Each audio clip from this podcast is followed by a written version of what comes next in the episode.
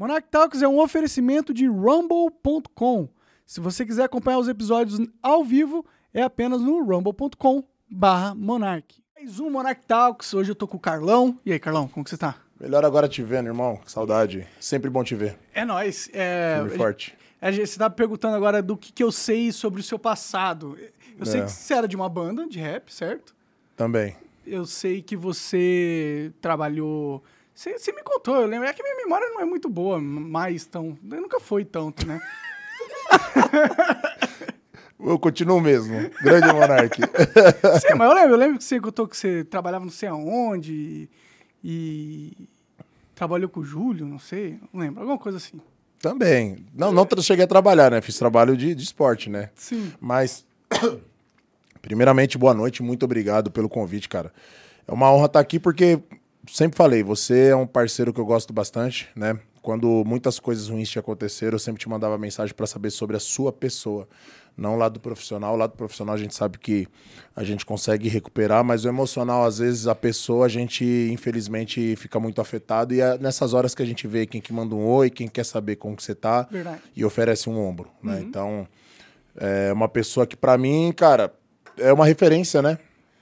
O, o seu trabalho na internet, ele influenciou muitas pessoas. O trabalho que você fez lá no começo, junto com o Igor, eu acho que desbravou qualquer coisa que fosse relacionado ou é relacionado a podcast.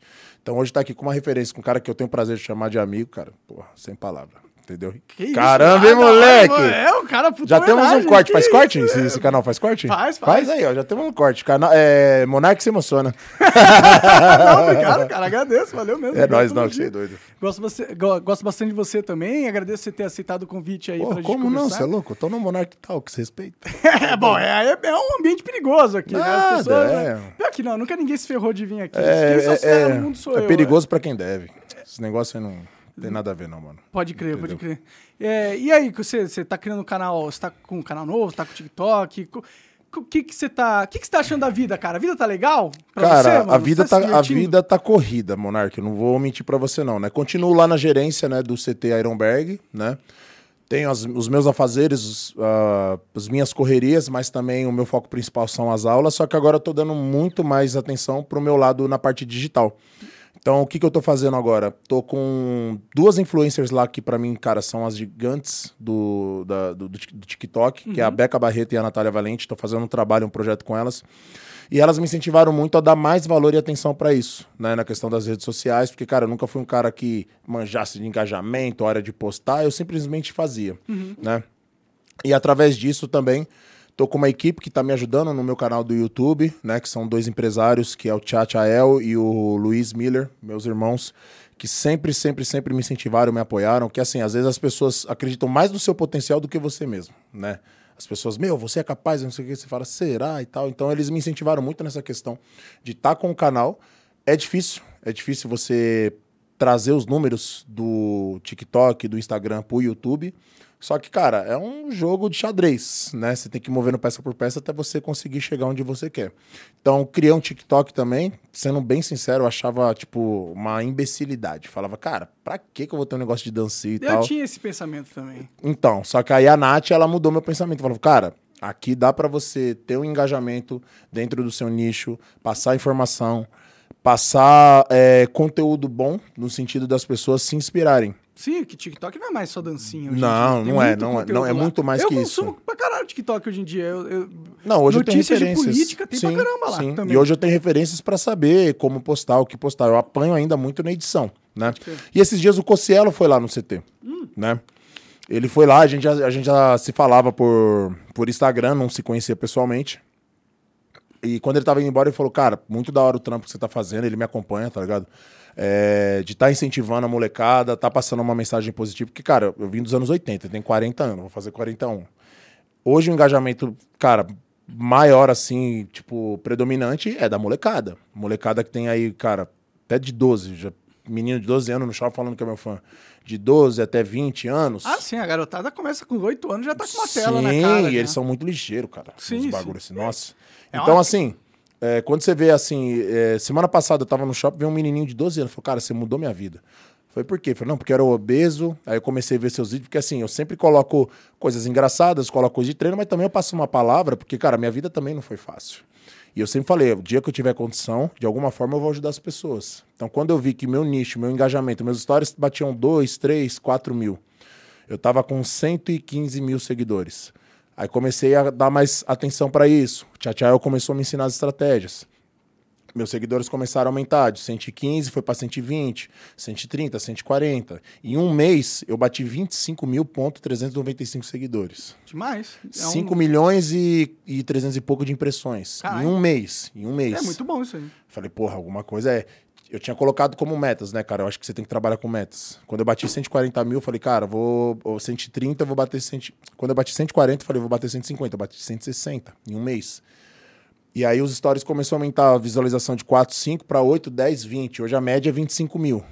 Falei, meu, então você tem uma missão aqui que não é só passar treino, passar as pessoas se divertindo, as pessoas também buscando alguma coisa em relação a shape, mas também você tem que passar alguma informação de vida. Ah, sim, eu, eu acho que o, o, treino todo é legal tal, mas já tem tanto conteúdo de treino no, no, no mundo, né? Sim, e exato. eu acho que quando você traz uma perspectiva pessoal sua, né, uma visão sua Perfeito. de mundo e um e uma mensagem sua, você aí você está se diferenciando da galera porque você está colocando um produto que é personalizado, Exatamente. ele é seu, né? E não é copiável. Ninguém copia o Carlão, ninguém não tem um outro Carlão no mundo, entendeu? É aquilo, eu não quero ser nem melhor, nem maior que eu, eu quero ser único. É, exato. Eu quero, eu quero ser eu, eu quero mostrar, cara, que com a minha história de vida, todos conseguem. Tanto que o primeiro vídeo do meu canal são duas passagens fortíssimas que eu tive na minha vida, que foi é, um pesadelo, digamos assim, que eu passei com a minha mãe e o meu, por causa do meu pai na infância e a perda do meu filho.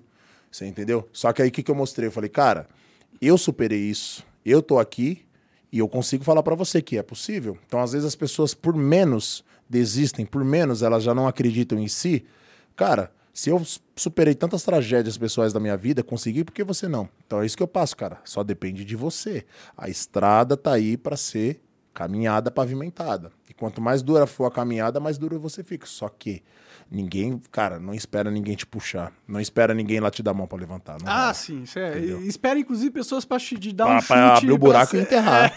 É, sim, isso aí vai ter de monte. Facilmente. Você falou já para mim que seu pai tinha... Não sei como que é, você é confortável é, lidar total, desse assunto? Total, Você falou, você falou que seu pai tinha problema com álcool, né? Isso. Perfeito. E, que, e pelo que você disse agora, imagino que foi um, um, um trauma na, na, sua vida, assim. Uhum. É, é, é, tanto, é tanto até que você, você fica preocupado comigo e o meu consumo de álcool. Demais, demais. Mas... É, é, porque eu já vi o poder destrutivo do álcool. Eu tá entendo, tá eu entendo. Quando a pessoa vê, é, é, sofre, né? Não só vê, sofre a, o poder destrutivo do álcool, ela fica, fica com o pé atrás. E o álcool realmente é, não é. Ela, ele tem um um poder caótico, né? Uhum. Que, faz, que tira o controle seu muitas dá vezes. Uma, né? uma falsa sensação de liberdade para você se tornar o Superman. Tipo, entendeu? Eu posso tudo e tudo quero. Então... Pois é, mata os filhos. E às vezes você comete erros que você não cometeria se você não tivesse sobre a influência. Então eu entendo Perfeito. essa parada. É, seu pai, ele, ele bebia muito, ele batia em vocês? Qual que é o rolê aqui? Cara, meu pai nunca, nunca levantou mão pra mim, entendeu? Mas o que ele não bateu em mim, ele bateu na minha mãe. Então, por exemplo, nós morávamos, isso eu tô falando, eu nasci em 82. Entre meus 4, 6, 4, 6, 7 anos, nós morávamos num cortiço, né? Pra, eu, não, eu não sei a média de idade do, do teu público, mas a, é... a, melhor identificação de um cortiço é a Vila do Chaves. Entendeu? Sim, pode crer, pode crer. São várias famílias. Aí, ó. Ah, é a do, do futebol, né? Essa daí que eles estão é, assistindo sim, futebol, sim. certeza. Só que eles estão com. O que, que é isso aí, um essa óculos caixinha? escuro e fumando baseado, eu acho. É, Coisas de monarca, né? certeza. Então, assim, monarca, a gente morava num cortiço, né? Esse cortiço não tinha, acho que três, quatro famílias, não vou lembrar agora, e um banheiro comunitário para todos. Então, esse banheiro que se você quisesse tomar banho, ir lá fazer suas necessidades, era esse banheiro para todos. Se tivesse uma família lá, espera, cara. E raramente o banheiro tinha água quente, né? Era água que caía e boa sorte. Pode crer. A minha casa que eu, que eu morava, eram só três cômodos. Era o quarto, a cozinha e a sala, né? E o que, que acontece? Meu pai, cara, ele bebia muito, ele bebia pra caramba, ele era alcoólatra, tipo, assumidamente. E, e ele também fazia coisa errada, andava com gente errada, né? E por algum motivo, não só por causa também do álcool, mas eu creio muito em Deus também, mas por causa de energias negativas, é, para minha mãe todo dia era uma surra, tá ligado? Só que assim, infelizmente não era só uma surra é, de mão. Então, o que tinha pela frente, ele dava na minha mãe. Então, minha mãe já apanhou de mangueira, minha mãe já apanhou de cabo de vassoura, minha mãe já apanhou de panela, minha mãe já apanhou de rolo de macarrão, minha mãe já apanhou de prato. Tudo que você imagina que tenha numa casa, a minha mãe já apanhou. E, cara, como eu era muito pequeno, muito pequeno, eu não Teve tinha. essa época aí que você era pequeno? Teve, pô, 4, 6 anos, 4, 6 anos a gente não era tão desenvolvido assim. Eu não tinha muito entendimento, né? E também não tinha como fazer algum tipo de defesa, certo? E, claro, você quer entender por que, que o, o, o cara que te chama de filho tá batendo na mulher da, da vida dele, que seria a minha mãe. Sim. Então, era complicado, porque a minha mãe, cara, todo dia que ela acordava, ela ia com o olho roxo trabalhar, ela voltava, e meu pai no bar, entendeu? É, minha mãe voltava para cozinhar para ele, e na esperança de, tipo assim, é, é, nessas horas é foda, né? Porque a pessoa, isso serve para relacionamento abusivo. A pessoa acha que o problema tá sendo ela, você entendeu? E muitas vezes a minha mãe sofreu por causa disso. Então, minha mãe fazia a melhor comida para ele, dentro das condições, que a gente era muito pobre. Ele chegava do bar, cara, não gostava da comida, ele pegava a comida na mão e começava a esfregar na cara da minha mãe. Caralho. Tá ligado? Pesado. e pegava o prato, tacava no chão, quebrava assim e fazia minha mãe limpar. Louco. Entendeu? Então, assim, isso era uma das coisas piores. A pior, pior, pior de todas era às vezes eu chegar, tipo, na sala ou na cozinha, que era chão, o, o chão era de, de barro, piso de barro, sabe assim? Eu chegar em algum lugar, minha mãe tá ajoelhada e meu pai com uma arma na cabeça dela, tá ligado? E falando assim, ó, acho que eu vou te matar hoje. Então a tortura não era só física, era psicológica Caralho, teu pai era- tava com sérios problemas. mesmo. Digamos assim, né? E assim, eu criança, vendo aquela situação, travado, e aí meu pai olhava pra mim e falou, ó, vou matar a mamãe aqui agora. Caralho. Aí a minha mãe falava, ó, na frente dele não, só isso que eu te peço. Só que não foi uma, foi, foi várias, cara. Tipo, sei lá, de sete dias na semana, duas, três, fora as surras. E aí o que aconteceu, cara? Chegou um ponto que a, a minha mãe, cara, adoeceu muito, ficou muito magra, muito magra, muito magra mesmo, entendeu? E aí eu tenho vagas memórias assim dela perdendo noite de sono, me levando no hospital, eu ruim, entendeu? E a gente sempre muito pobre. E a gente fugiu dele. A gente morou em várias casas, várias casas. Só que aí ele achava a gente. Então, ah, vamos supor, as pessoas, a gente ia para um outro cortiço, aí ele achava a gente, as pessoas expulsavam nós, porque, cara, ele ia lá, ele não ia sozinho, ele ia com gente errada, ele fazia um, um escândalo, ele fazia alguma coisa. Aí a gente tem- tinha que voltar para casa, e minha mãe apanhava porque fugiu. E aí um dia, definitivamente, a gente fugiu para minha avó, né? E minha avó colocou grade, essas coisas assim e tal, foi, foi complicado. Nesse tempo que a gente fugiu e ficou meio que na minha avó, é, a gente também tinha uma situação é, financeira péssima. Então minha mãe várias vezes deixou de comer. Tipo assim, ela, ela tinha um, um bife, um bife.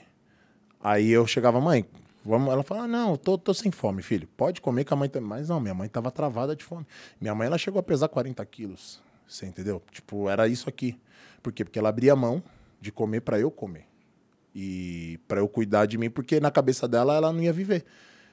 Aí ela me, a gente mudou para minha avó, na intenção assim, ó, se acontecer alguma coisa comigo, já fica com a... Então minha mãe não tinha perspectiva de vida. E meu pai indo atrás, né? Eu já tinha desistido, né? Já, cara, porque, é, cara, isso eu tô falando entre 1986 e 1989. Quantas vezes você não liga a televisão e vê lá, sei lá, no Datena, caramba, assim, feminicídio? é, Não, ma- sim, malandro mata a é mulher por comum isso. ciúmes. Malandro mata a mulher a facada por causa disso, disso, não sei o que. Isso acontece até hoje, cara.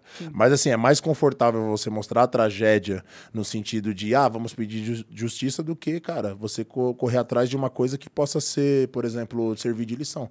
Eu sou total a favor de pena de morte. Total, Ah, total. pra certos casos Sabe sou. por quê? Porque se um cara desse que mata uma mulher, e isso eu já vi várias vezes, na frente do filho, da filha, cara, tu torra um maluco desse aí na cadeira elétrica, já era, o cara, ou um outro ainda, vai ter gente que vai fazer, mas vai pensar duas vezes. Você entendeu? Ah, eu, eu- acho que sim. O, o problema da pena de morte é que o Estado erra às vezes, né? E pode Ah. matar um inocente. né? Não, sim. Nós, nós temos essa questão. É uma questão muito ampla. Só que pe- pega um cara que, por exemplo, que foi comprovado. Entendeu? Tipo cara lá que, shooters, assim. que estuprou uma menininha de 12 anos, o caramba 4. Você entendeu? Ah, cara, mim, Dá dois meses, esse cara tá na rua de novo, velho. É, no Brasil é as, as, as, as leis hoje só servem pra ferrar quem não merece. É verdade. Você entendeu? E aí, cara, nesse meio tempo, ah, quando eu tinha nove anos de idade, eu lembro do meu pai, uma vez no meu portão, e obviamente minha avó não abriu, né? Ele, pelas grades do portão assim, colocou a mão no meus ombros e falou assim, ó. Aí começou a chorar. Chorar, é, meu, é a lembrança mais vaga que eu tenho dele. Nove anos de idade eu tinha. 1991. Ele chegou assim pra mim e falou, ó, é, respeita sua mãe, faz é, de tudo por ela e seja o homem pra ela que eu não fui, tá? Eu sei que você não vai acreditar, mas o teu pai te ama muito e fica com Deus. Vazou, entendeu? E aí, uma semana depois, foram lá em casa. Falou, ó, o Alberto morreu. Mataram o Alberto. Da, sei lá, acho que ele já sabia, mas também as coisas que ele fazia meio que não, também era zero perspectiva, tá ligado? Entendi, entendi. E aí, caramba. com, com nove anos de idade, eu enterrei meu pai num caixão lacrado. Entendeu? Não que eu fale pra você assim, cara. Nossa, é que as pessoas falam, cara, você não sente falta de ser pai? De, de ter um pai? Eu falo, cara, na vida eu aprendi que a gente não pode sentir falta de algo que nunca fez parte. Você entendeu? Então, por exemplo, pô, você sente falta de beber? Porra, nunca fui de bebida. Então, não gosto, tá ligado? Ah, você sente falta. Cara, não- você sente falta de jogar xadrez? Não sei. Você Nunca entendeu? joguei. Você sente falta de ter um pai? Nunca tive. É, Você você teve ele de um jeito ruim, né? pessimamente, entendeu? Então, assim, e cara, isso assim, eu, por anos na minha vida, eu fui entender um pouco do, das linhas da, da traumatologia. Então, alguns têm como trauma, outros têm como rancor, barra mágoa, barra ódio, outros têm como âncora, você entendeu? Então, eu busquei entender muitas vezes o que eu tinha em relação ao meu pai. Porque por muitas vezes, cara, eu desejei que ele queimasse no fogo do inferno, você entendeu? E outras vezes eu ficava, cara, por quê? O cara tinha de tudo, cara. Tipo, você não precisa ter dinheiro pra ser feliz. Felicidade traz dinheiro, eu sei, mas ele tinha uma família, ele tinha uma boa esposa e tinha um bom filho. Sim, por ele que, que ele um fazia caminho, isso? né? Você Sim. Então, assim, quando eu fui buscar é, mais informações, você fala pra você que, ah, você perdoou. Não, não perdoei. Não, ainda não evoluí, não sou homem suficiente pra isso. Mas hoje eu compreendo, compreendo o que ele era. Entendeu? Que não justifica o que ele fazia. Ah, mas você perdoou? Não. Entendeu? Vou fazer 41 anos de idade. Não é uma coisa que me faz mal. Antes eu não conseguia falar. Era falar alguma coisa e eu começava a chorar, tá ligado? Então aí eu fui buscar, fiz tratamento, fiz, eh, fui, passei em psicólogo, passei em, em psicoterapia. Mas fui buscar mais dele, pra saber o porquê. Cara, eu fiquei sabendo, todos os irmãos dele, meus tios, já estão mortos. Alcoólatra, os dois, dois morreu de cirrose. O meu avô, alcoólatra, espancava meu pai. Espancava.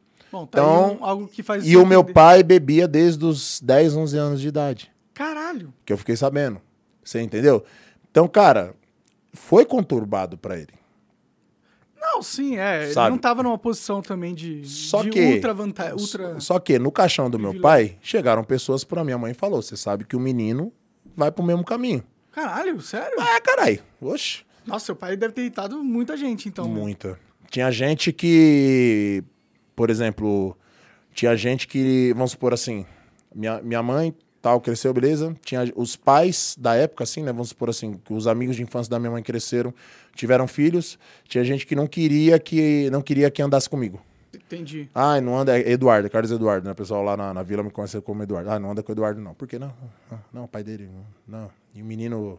Tipo, eu ia ser o cara que ia desandar. Porra, eu era o cara mais de boa, velho. Não suporto nem, nem, nem cheiro de cigarro perto. Pode crer, Quanto mas mais- eles ficam com medo da influência do seu pai lá, talvez. Ah, mano, mas se fuderam, né? Que eu calei a boca de muita gente. Não, que, que maravilha que você. Você Mas deve ter entendeu? sido solitário também, né? De- Foi, não, minha infância foi foda, cara. Minha infância. Isso aí foi uma das passagens, entendeu? Quando eu fugi pra minha avó, na minha avó morava um primo, que hoje é falecido.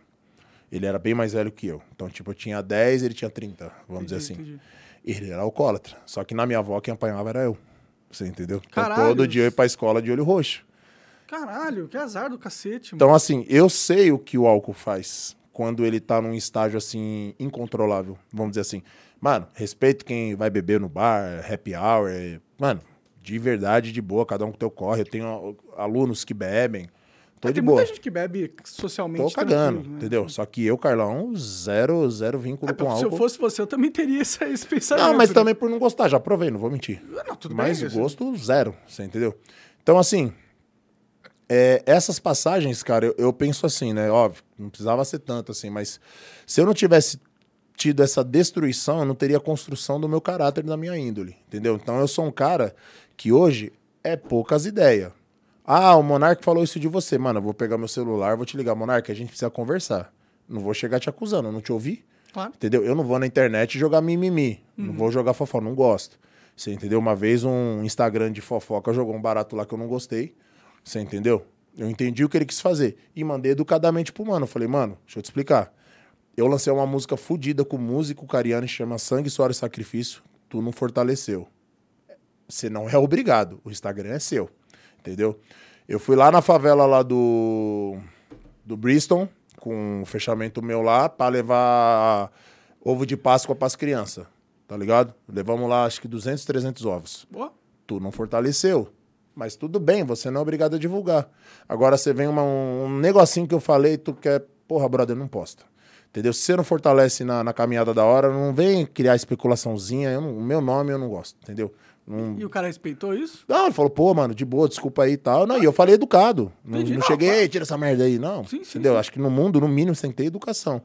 Então, assim, eu hoje é, sou meio tiozão ainda na internet, tô aprendendo muita coisa, você entendeu? Tô aprendendo a me desenvolver, tô aprendendo muito com essa molecada. Só que, assim, muitas coisas ainda sou chucrão. Por quê? Porque a minha criação foi outra. Então, tem coisas que eu vejo hoje que eu falo, mano, tem gente que faz, tem gente que faz isso. Mano, crer, tem é, gente que sabe Tem quando você fala assim. universo aqui, você começa a discutir e Porra! fala, caralho, como assim? Exatamente, O cara tá totalmente ganhando diferente. essa quantia de grana fazendo isso, tá ligado? Não, isso aí então piorou, porque eu estudei pra caramba na minha vida, né, mano? As, minha, as minhas passagens de, de, de escola, faculdade, são engraçadíssimas também, mas, pô, e eu respeito quem ganha dinheiro com isso, Claro, aquilo. você Acho do caramba. Você não tá fazendo mal a ninguém, né? o que não pode contrário. é ganhar dinheiro em cima da Cara, desgraça dos outros. Tem né? espaço pra todo mundo no mundo. Sim, Você entendeu? É que tem muita gente que ganha dinheiro fudendo os outros. Aí, aí, aí é um problema, E tem gente, opinião. quando vê o outro fortalecendo ali ganha dinheiro, acha ruim. Uhum. Pô, o TikTok mesmo. Pô, tem gente que ganha dinheiro fazendo dancinha. Tem. E daí? Tá, copo bom pra ele. Porra, parabéns pro cara, mano. Sim. É isso que tem que ser. Então eu acho que todas essas cicatrizes, cara, me, me transformaram numa, nu- nu- numa pessoa que, cara, é, tem gente que não me conhece e me julga, é normal. Tem gente que nem me conhece. Fala, mas quem é esse cara aí? Uma vez que eu fui no, no, no Flow com o Renato, deu muito bom, mas tem muita gente, é, quem que é esse cara com o Renato? Não sei o quê. Tá tudo bem também, é da hora. É, normal. Eles não te conheciam, estão estranhando por Você algum entendeu? motivo. Mas hoje, hoje, hoje, tem gente que não te conhece, já te julga. É. Você tá ligado? E eu não vim dessa formação. E eu também não falo assim que todo mundo tem que passar pelo que eu passei pra ser alguém na vida. Não. Claro, você espera que ninguém passe. por Porra, pelo passou. amor de Deus. Mas a única coisa que eu sempre tento fortalecer é, cara, existem dores maiores que a sua. Só que eu não tô comparando. Não, Cada não. um na sua dor. Sim, Então, assim, eu acho que você consegue ser forte o suficiente pra superar ela e transformar ela em vitória. sim, sim. Ponto. Acabou. Você entendeu? Ah, a pessoa tem. Ah, vai se vitimizar. Ah, a vida não é assim. Ah, a vida não me ama. Paciência, a gente vai até a página 2 também pra não ser chato. Você tá ligado? E eu também não fico toda hora fazendo. A minha, a minha ideia, todo lugar que eu vou eu consigo falar da minha história, não é passar um ar de drama, de. É pesado. É É pesado, pesado, é demais. pesado pra caralho, diga-se de Você passagem. entendeu? Então, assim, tem muitos outros detalhes que não convém. Entendi. Só que, qual que é a ideia? Cara, eu tô aqui, eu venci. Hoje eu moro numa boa casa, tenho uma boa esposa, tenho um cachorro, sempre quis ter um cachorro, sabe? Trabalho num lugar da hora, tenho um bom carro, sabe? Eu Sim. vim da miséria, cara. Minha mãe não tinha o que comer, eu não tinha o que comer. Como que tá sua mãe agora? Minha mãe tá bem, graças a Deus, cara. Sério? Minha mãe hoje, ela aposentou, né? Mas a, a primeira coisa assim que eu quis fazer quando eu comecei a ganhar um bom dinheiro era tirar ela do trampo. E eu consegui fazer isso, graças a Deus. Hoje minha mãe, ela, mano, o que ela quiser, eu já falei pra ela. Eu falei, mãe, tu viu uma roupa, você quer comer. Cara, só fala. Nem, nem pergunta. Só fala e só vai. Você entendeu? Porque eu hoje tô longe dela. Uma das minhas metas de vida é trazer ela perto de mim, que ela tá lá no Baeta, que é onde eu nasci. E eu tô em São Caetano, dá uma meia hora. Então eu quero trazer ela perto de mim pra cuidar dela, velhinha. Aqui perto de mim, pra eu também ser um filho mais presente. E ela eu só tá- vejo ela de final de semana. Tá feliz ela? Ah, tá, né, mano? Filhão da hora do caramba desse aqui. Você é louco, moleque. Como que não vai estar? Tá? tá bem, graças a Deus. Ela tá com problema de vista, né? Ela tá ficando cega. Só Quantos que. ela tá? 66. E é- o que que é? Tá acontecendo? Catarata? Cara, não é catarata. Ela teve um. Isso já faz uns meses já, cara. Ela teve um derrame onde o sangue que desceu meio que cicatrizou e no, dentro do globo ocular, alguma coisa assim. e isso tá cria Borrando. manchas, borrando. Entendi. Você entendeu? Então a gente tem que fazer um tratamento com aplicações. Ela faz, acho que a cada dois meses, vai lá, faz umas aplicações pra ir tentando melhorar isso, deixar Limpar menos pior. coágulo. Ah, cara, o médico já meio que desacreditou, tá ligado, velho? Mas, eu, tipo, é Tem complicado. né? solução, eu acho. Deve ter. É, mano, Vai saber, né? Eu não entendo também de medicina. Talvez é, é, é que assim, a, a minha mãe, ela, tipo, uns meses atrás, ela caiu na rua, de não enxergar. Então hoje ela não sai na rua porque ela não enxerga nem a faixa. Entendi, entendi. Então, assim, aí você pensa, foi, porra, minha mãe já passou por tanto, agora vai ficar cega, velho. Agora que eu tenho condição de dar os bagulho pra ela, vai ficar cega. Tipo, já foi muito assim da gente deixar no lado negativo. Sim. Hoje eu falo, mãe, a gente passou mil vezes pior. Então a gente vai superar essa. É caro o tratamento, não vou mentir, entendeu? Mas Deus tá dando virtude aí pra gente continuar fazendo trampo. Entendeu? Ah, da e ela vai demais. ficar bem, se Deus quiser. Da hora demais, Sim. né? Caralho, deve ter sido difícil superar essa parada toda. A academia te ajudou nisso, no no sentido? Por que, que você quis ficar tão gigantesco? assim? É, mano, foi uma consequência. Na verdade, cara, o que me ajudou muito foi o esporte, cara. Eu fui jogador de basquete. Eu joguei 14 anos basquete. pode crer, pode crer. Você entendeu? E assim, na verdade, eu só sou o Carlão hoje, esse Carlão, não de físico, mas o Carlão personal, por causa do basquete. Porque, como eu disse, a gente foi muito pobre e eu não tinha condições de pagar a faculdade, Uhum. né? E eu sempre gostei de jogar bola. Só, cara, na escola eu era meio burrão. Meu, não, era muito burro. Repeti duas vezes a sexta e repeti o terceiro. Pode crer. Cara, eu falei, porra, estudar não é pra mim, tá ligado? Deixa no gelo. Sei como você se sente. Eu repeti pra caralho também. Falei, não, firmeza. Só que assim, na- nessa época, cara, nós estamos falando aí dos anos 90, os an- anos dois- 2000, o pensamento era totalmente diferente. Você não tinha um pensamento assim de faculdade, nossa, estudar. Você tinha um pensamento de trabalhar, entendeu? Você não É. tinha aquela prioridade de faculdade, né? Eu acho correto, pra ser sincero, hoje em dia. Hoje, hoje, hoje eu entendo. Hoje, hoje é pra mim a faculdade, assim, qualquer, qualquer documento, quando você catar o certificado, nada mais é do que o convite pra festinha. Tipo isso. Você entendeu? Tipo. outra, dá pra você entrar na festinha de penetra, tá ligado? É, cara, Eu se eu não falar que eu uso alguma convite. coisa hoje da faculdade, eu uso o mínimo. Você entendeu? Mas muita coisa eu aprendi, cara, na vivência, na praticidade, né? E aí o que acontece? Eu sempre jogava basquete. Eu jogava basquete nas quebradas, né, mano? Então, porra, era aquele moleque de quebrada. Diadema, Campanário, Sapopemba, Cidade Tiradentes, São Mateus. Irmão, nós íamos nos lugares lá que os malandros chegavam, tirava a arma, colocava meu time. Então, muito pancada. Caralho. Só que passou um tempo que eu tava muito envolvido no rap também, né? Pra não, não perder o raciocínio. E eu comecei a. Eu conheci, comecei a andar com facção central, né? Na época, na época, assim, um dos maiores grupos junto com Racionais, MVBio em si. E eu conheci o Eduardo, que é o cabeça pensante, é o líder do facção central. E o que, que é da hora? Ele sempre me cobrou, depois que eu comecei a ficar próximo, assim, de fã, passei a ser amigo, uma faculdade. Ele falou, cara, corre atrás de uma faculdade, tem que estudar, tem que estudar. Eu falei, não, beleza, vamos estudar.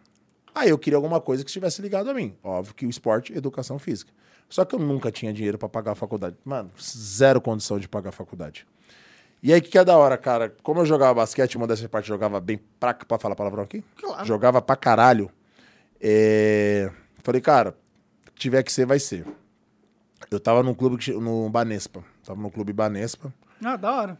E aí, o que, que aconteceu? Eu precisava trabalhar, tá ligado? Sim. E eu não tinha, porra, dinheiro pra nada, não sei o quê. E aí eu fui trabalhar, cara, nesse meio tempo que eu jogava basquete e tal, assim, eu comecei meio desacreditado de tudo. Eu trabalhava num lugar chamado Braz. Você conhece Vendendo o Braz? roupa, não? Cara, eu fui lá numa ilusão, por quê? Né, Tinha uma loja na época que chamava Conduta. Eu posso falar que acho que nem tem mais essa pode marca. Não, foda-se, né? tá ligado? E a Conduta, que era da hora, um mano meu trampava lá, que era o Mandrake, entendeu?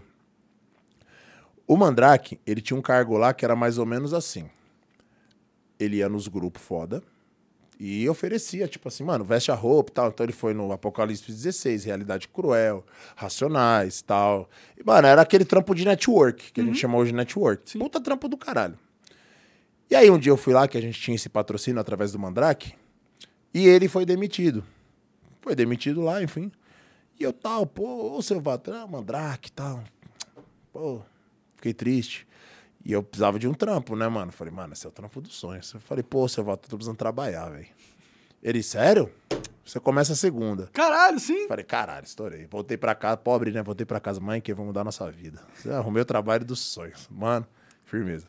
Aí, ó, a merda. Eu fui no outro dia e o, trampo você entrava 20 pra 7 saía 5 e 20.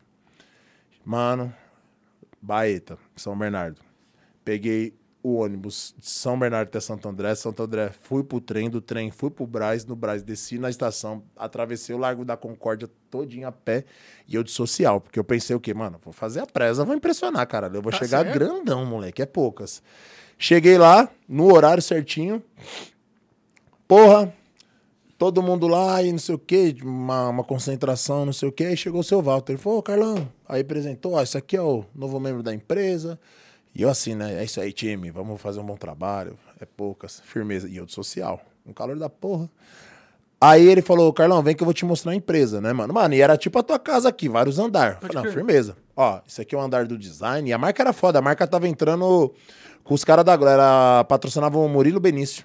A marca tava ficando gigante mesmo. Aham. Ó, aqui é do design, onde os caras desenham não sei o que, não sei o que. Falei, legal, design. Aí subimos um outro andar, ó, aqui é que os caras faz o paro. Eu falei, pô, legal, não sei o que. Aí subiu mais um andar, falou, ó, aqui era a sala do Mandrake. Mano, vi a sala do Mandrake. Da hora, assim, mesona, computador.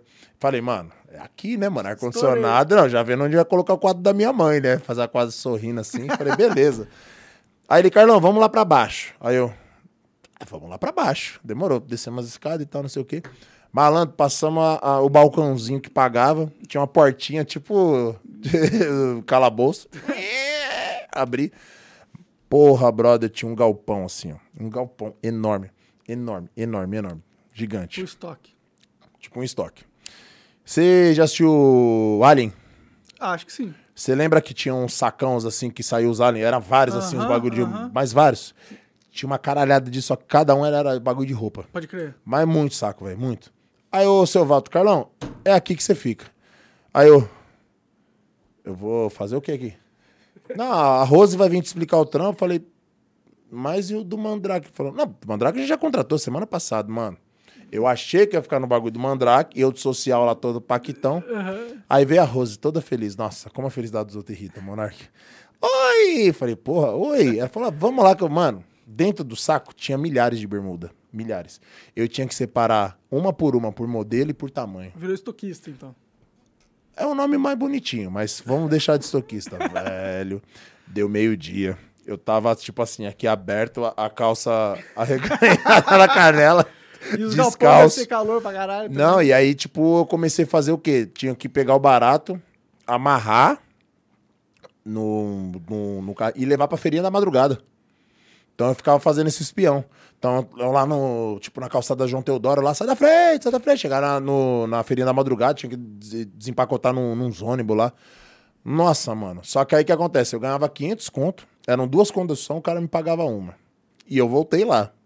Olha como eu sou persistente, mano. Tá certo. Não, não tá certo. Eu fui explorado por aquele velho do caralho. Não seu Walter, eu, não- eu sei que você não vai estar vendo, mas seu Walter, mas chegar isso aí no C, velho. Na moral, mano, no mínimo você tinha que pagar mais duas passagens. Ponto. Aí, firmeza.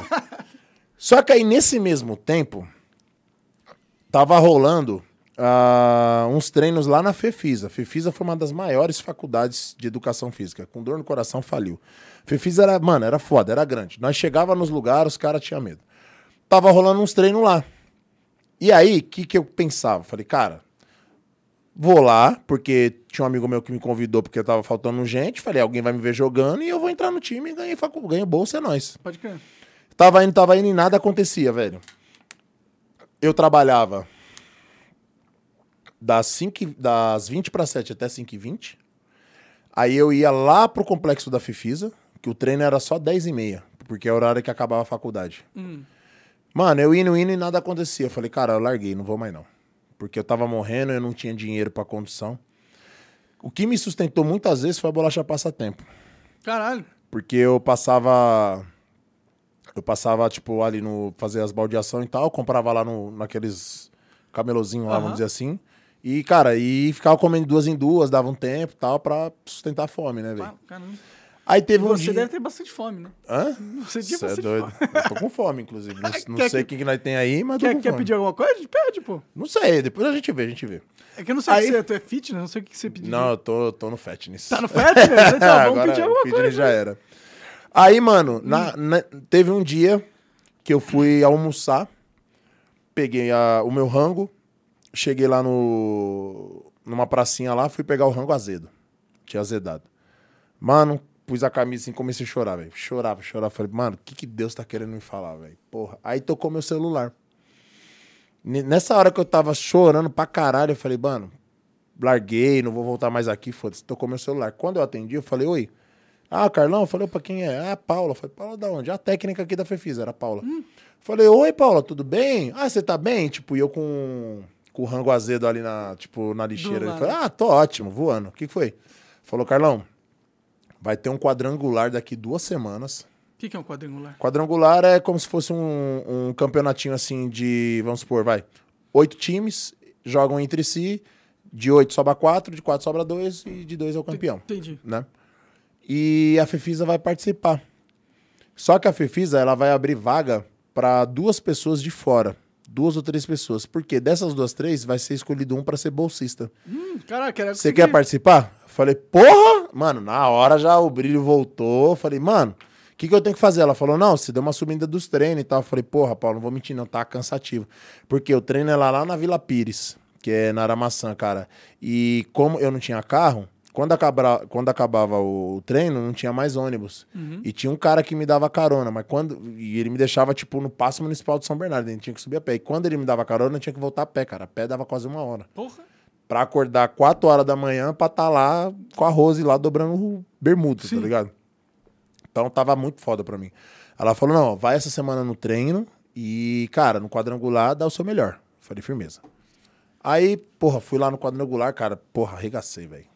Foi, tipo, fomos pra final. Eu fui o melhor jogador da final, fui o cestinha da final e ganhamos o jogo. Tá ah, é da hora? Ah, mano, eu jogava pra caralho, era folgado pra cacete.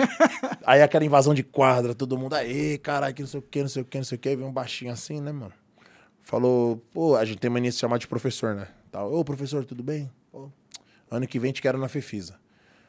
Aí eu olhei, eu falei, pô, ano que vem eu também não quero lá. Quem que é você? Ele falou, eu sou coordenador de bolsa. Eu falei, puta, é o cara. Eu falei, e aí, mano? Como já mudou, né? Não sei o pá, pá, pá, pá, pá, beleza. Ele falou, não, vão te ligar. Mano, quando alguém fala, vou te, vão te ligar, porra, principalmente com um cara que é de gêmeos, irmão, não fode a ansiedade. Ah, porra, malandro, você é louco, que ninguém me ligava e eu segurando o celular. E eu ficava assim, tipo, o celular coisando assim, você tá ligado? Pra ver se dera sinal e nada. Isso foi o quadrangular no final de semana. Passou uma semana, ninguém me ligando. Eu falei, mano, já era, eu não tinha para quem ligar. Aí na sexta me ligaram. Oi, tudo bem? Pô, você pode vir aqui na Fefisa? É, tal dia? Eu falei, posso. Aí fui lá na Fefisa, foi uma terça-feira. Entrei lá, mano, aí tipo. É, aquele negócio do a, a, procura da felicidade, assim, você vê as pessoas passando felizes, não sei o que, aí você já se imagina, tipo, sentado na escada, comendo um, um salgadinho, porra, mano. Falei, será que eu vou estar tá aqui, velho? Pô, as Fefis era muita referência. Aí me chamaram lá, né? Tal, pô, tudo bem? Pô, isso aí é o voador, né? Que eu pulava bastante e tal. Falei, não, não, mesmo. Falei, ó, o seguinte, professor. Aqui a gente não quer atleta, entendeu? O senhor joga bem e tal, mas a gente quer formar cidadão e principalmente um educador. O que, que o educador faz? Além de educar, ele influencia. Então você precisa passar o exemplo. Esse é o papel de um professor. A gente vê potencial no senhor, só que tem umas condições. Não pode faltar, tem que ter boas notas, entendeu? Teve nota ruim, perde a bolsa. Falei, não, é nós, eu batendo no peito, é nós, é nós. Porra, aí o malandro chegou com 20% de bolsa, velho. Porra, malandro. E era, era 20%? Ah, na hora aquele 20, eu tipo. Uhul. Tipo, porra, Todo mano. esse suspense pra 20%. Eu não é sei disfarçar, Monark. Porra, eu fiquei tipo. Caralho, velho, mó frustrado, né? Aí ele, olhou. Não que... me dando uma moral, não. Tem algumas condições não, aqui, é... você vai ter que pagar. Não, eu já, já queria até escolher a cor do carro que ia me dar, né, velho? Porra. Aí, porra, ele viu na minha cara, mano. Ele viu. Aí eu falei, ele, pô, eu falei, ó, oh, professor, vou ser muito sério com o senhor, de verdade, cara. Eu tenho uma condição de vida meio escassa, só que assim, se você me der oportunidade, eu prometo, eu vou ser um dos primeiros da classe. Não vou te decepcionar, cara. E você o, o melhor nisso aqui. Só que esse valor aí para mim não dá. Entendeu? Aí ele falou, não, ele viu, né, e tal. Ele falou, beleza. Aí deu um tempo, foi lá, se reuniu, voltou. Aí me voltou com um envelope, tá ligado? Falou, ó, o senhor só abre isso aqui na tua casa com a tua mãe. Tinha contato por cima, assim, então. Entendi, entendi. O senhor promete? E eu não quero palavra. Eu falei, prometo. Mano, eu peguei duas condições com aquela porra fechada, mano, e eu querendo. É ansiedade de gêmeo. Você ia aguentar, Dainara? Não, né? Nem fudendo. Né? Cheguei em casa, mano, abri, aí era a bolsa. A bolsa completa, estourei, mano. Aí eu cumpri minha palavra, mano. Porque assim, se você for entrar num game, cara, você não pode entrar para participar. Não, cara, você tem que entrar para ser o melhor. E para mim foi difícil, por quê? Porque eu tinha repetido três anos a escola, a normal. E eu comecei, cara, com 26 anos. As pessoas começam a faculdade com 17, 18. É, mas calma, né? É 18, 19. Né? 26, cara. E eu cheguei lá, tipo, eu sabia que 2 mais 2 era 4. E eu cheguei lá tendo que saber a báscara de trás para frente, digamos assim. Tinha né? que saber báscara pra educação Não, física. tô dando um exemplo, uma analogia entendi. em relação, mas tipo, é, sei lá. A, Eu não sei báscara A, cine, a. Não, não serve pra bosta nenhuma aquilo lá. Ah, a cinesiologia vai estar muito envolvida com a antropometria. Vocês vão usar antropometria nas suas avaliações. Mano, e eu aqui, mano. An- Antro que eu aqui? Tá ligado? É. Não, antropometria é uma matéria que tá referida muito às medidas, né? Unidades e medidas das pessoas. Então, você Ah, percentual, essas coisas assim, né? Entendi. Cara, o que que eu fazia? Eu estudava, eu trabalhava, né? Tipo, das duas às dez. Estudava de madrugada, tomava um, um negocinho que chamava efedrina pra você ficar alegre.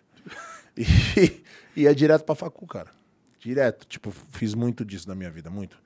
Te juro, mano. Meus boletim é 8, 9, 10. Não repeti uma matéria, não peguei uma DP, passei direto. E eu falei, cara, isso aí não é arrogância. Eu vou ser o melhor dessa porra, velho. Eu vou ser o melhor porque se eu tô aqui, se eu passei o que eu passei, é pra eu ser alguém, cara. É, são quatro anos? Eram quatro Foram anos? quatro anos, Entendi. entendeu? Cara, e hoje eu sou gerente do CT, velho. Sim, Entendeu? é. Hoje eu sou o cara, que, graças a Deus, tem bastante aluno na, na, na agenda, tem uma procura gigante, você entendeu? E, porra, com todo respeito, me destaquei lá da faculdade hum, sou foda. Pode crer, da hora demais, da hora você demais. Então, isso pra mim foi a, foi a diferença na minha vida. Porque, cara, eu aproveitei e agarrei uma oportunidade que eu tenho certeza que, cara, muitos também fariam isso. Só que eu tinha um objetivo, cara, de ser único. Que nem a gente falou aqui. Pode crer, Entendeu? pode crer. Você, Ah, você ser diferente é uma coisa, você ser único, entendeu? É aquele negócio que, assim, quando você chega num lugar, as pessoas querem estar perto de você. Isso não só por conhecimento, ah, o Carlão manja dos treinos, não. Pela pessoa que você é, porque automaticamente a vida vai te tornar uma pessoa melhor. Sim, ou sim. pior. Cada um, é cada bom, um, é, depende de cada um, né? Depende Entendeu? de Cada, um, cada um. Mas a faculdade, isso pra mim foi um marco, assim, diferencial, porque, cara, minha perspectiva era zero. Foi por causa da faculdade que apareceu. é, Depois da faculdade você foi fazer o quê? Cara, eu sempre fui envolvido no rap, Uhum. né? E nesse meio tempo que eu te falei que eu conheci o Facção Central, criei um grupo de rap que chamava Horus. Inclusive, a gente relançou agora no Spotify o CD de 2008. Da hora. A gente desfez o grupo na época por problemas. O Eduardo saiu do Facção, né? Em 2015, 16, comecei a cantar com ele no, no solo dele, tá ligado? Então, por muito tempo, fui, por 20 anos, fui envolvido no rap. Cara, hoje tenho uma amizade do Eduardo, do Bill, do Taíde, do Brau, tá ligado? Do Maurício, detento do rap, do Pregador Lô. Então, são coisas que também me ajudaram a formar muito o meu caráter, tá ligado? Em todas as situações. No meio da faculdade, quando eu, tava no primeiro, segundo ano, eu conheci um cara que chama Rodrigo Rebelato. Foi que ele me apresentou o fisiculturismo. Eu falei, mano, o que, que é Tu isso não aí? era malhadão naquela época? Não, Quando, era... quando que você começou a malhar assim pra ficar gigante? Cara, treinar, treinar em 98, treinar, 99. desculpa. É, entendeu? Malhar é uma coisa meio, porra, brother. Mas é, tá. é muito velho. Mas é. eu te amo, eu te amo. Desculpa. Agora, treinar mesmo de verdade, assim, com um objetivo, 2008. Entendi. Entendeu? Foi quando eu conheci meu primeiro treinador, que foi o Paulo Lima, que através do Rodrigo, ele me apresentou o fisiculturismo. E eu achei muito foda. Falei, cara, que louco. Porque eu já tinha feito Gil, já tinha feito boxe, você entendeu? Mas você tinha já um. um- Tinha o físico, Um físico- pra andar de mão dada no shopping. Tipo, ah, vale a pena, tá ligado? não, era aquele, não era aquele físico assim, tipo assim, mano. Ô, vai vir um moreno aí, isso é doido, pai. Não, entendeu? Mas era um físico. Gostei das categorias. Era, era um físico, era um físico da hora, era um Entendi. físico de rolê no shopping. E aí, cara, é, por algumas questões não deu certo com o meu treinador e eu meio que tinha desistido. Foi quando eu conheci o Júlio, em 2013. 2013 eu pensei, porra, cara, vou, vou, vou voltar e vou levar a sério, não sei o que e tal. Conheci o Júlio numa, numa, numa feira, né, na Expo Nutrition, e ele deu o telefone dele. E aí marquei uma consultoria, porra. Aí eu cheguei lá, aí eu falei, mano, e aí, qual categoria? Porque eu fiz o turismo, são várias categorias. Aí ele falou, cara, pela sua altura, você teria que ir para clássico. Só que as suas pernas não tão boas quanto o seu superior. Então você teria que ir para Men's Physique, que é o pessoal de bermuda. Mas tem um porém. Falei, qual? A Men's Physique tem que ser bonito e você não é. Caralho. Mano, eu te juro, velho. Ô, velho. Não, ele falou isso na moral, tá ligado? Como nós trocando ideia assim. Aí eu fiquei assim, eu falei, mano, esse maluco falou isso mesmo, ele tá me tirando. Não, eu sei que eu não sou o Brad, né, moleque? Mas. É, não, tá- Porra, caralho. Aí eu. Pô, firmeza. Tá, e aí? Mano, eu já saí de lá puto, tá ligado? Eu falei, mano, o maluco já me tirou de feião, tá ligado? Mas tudo bem. E aí, o que aconteceu? Ele falou, eu quero que você imita esse cara aqui, mano. Ele colocou na TV, Felipe Franco.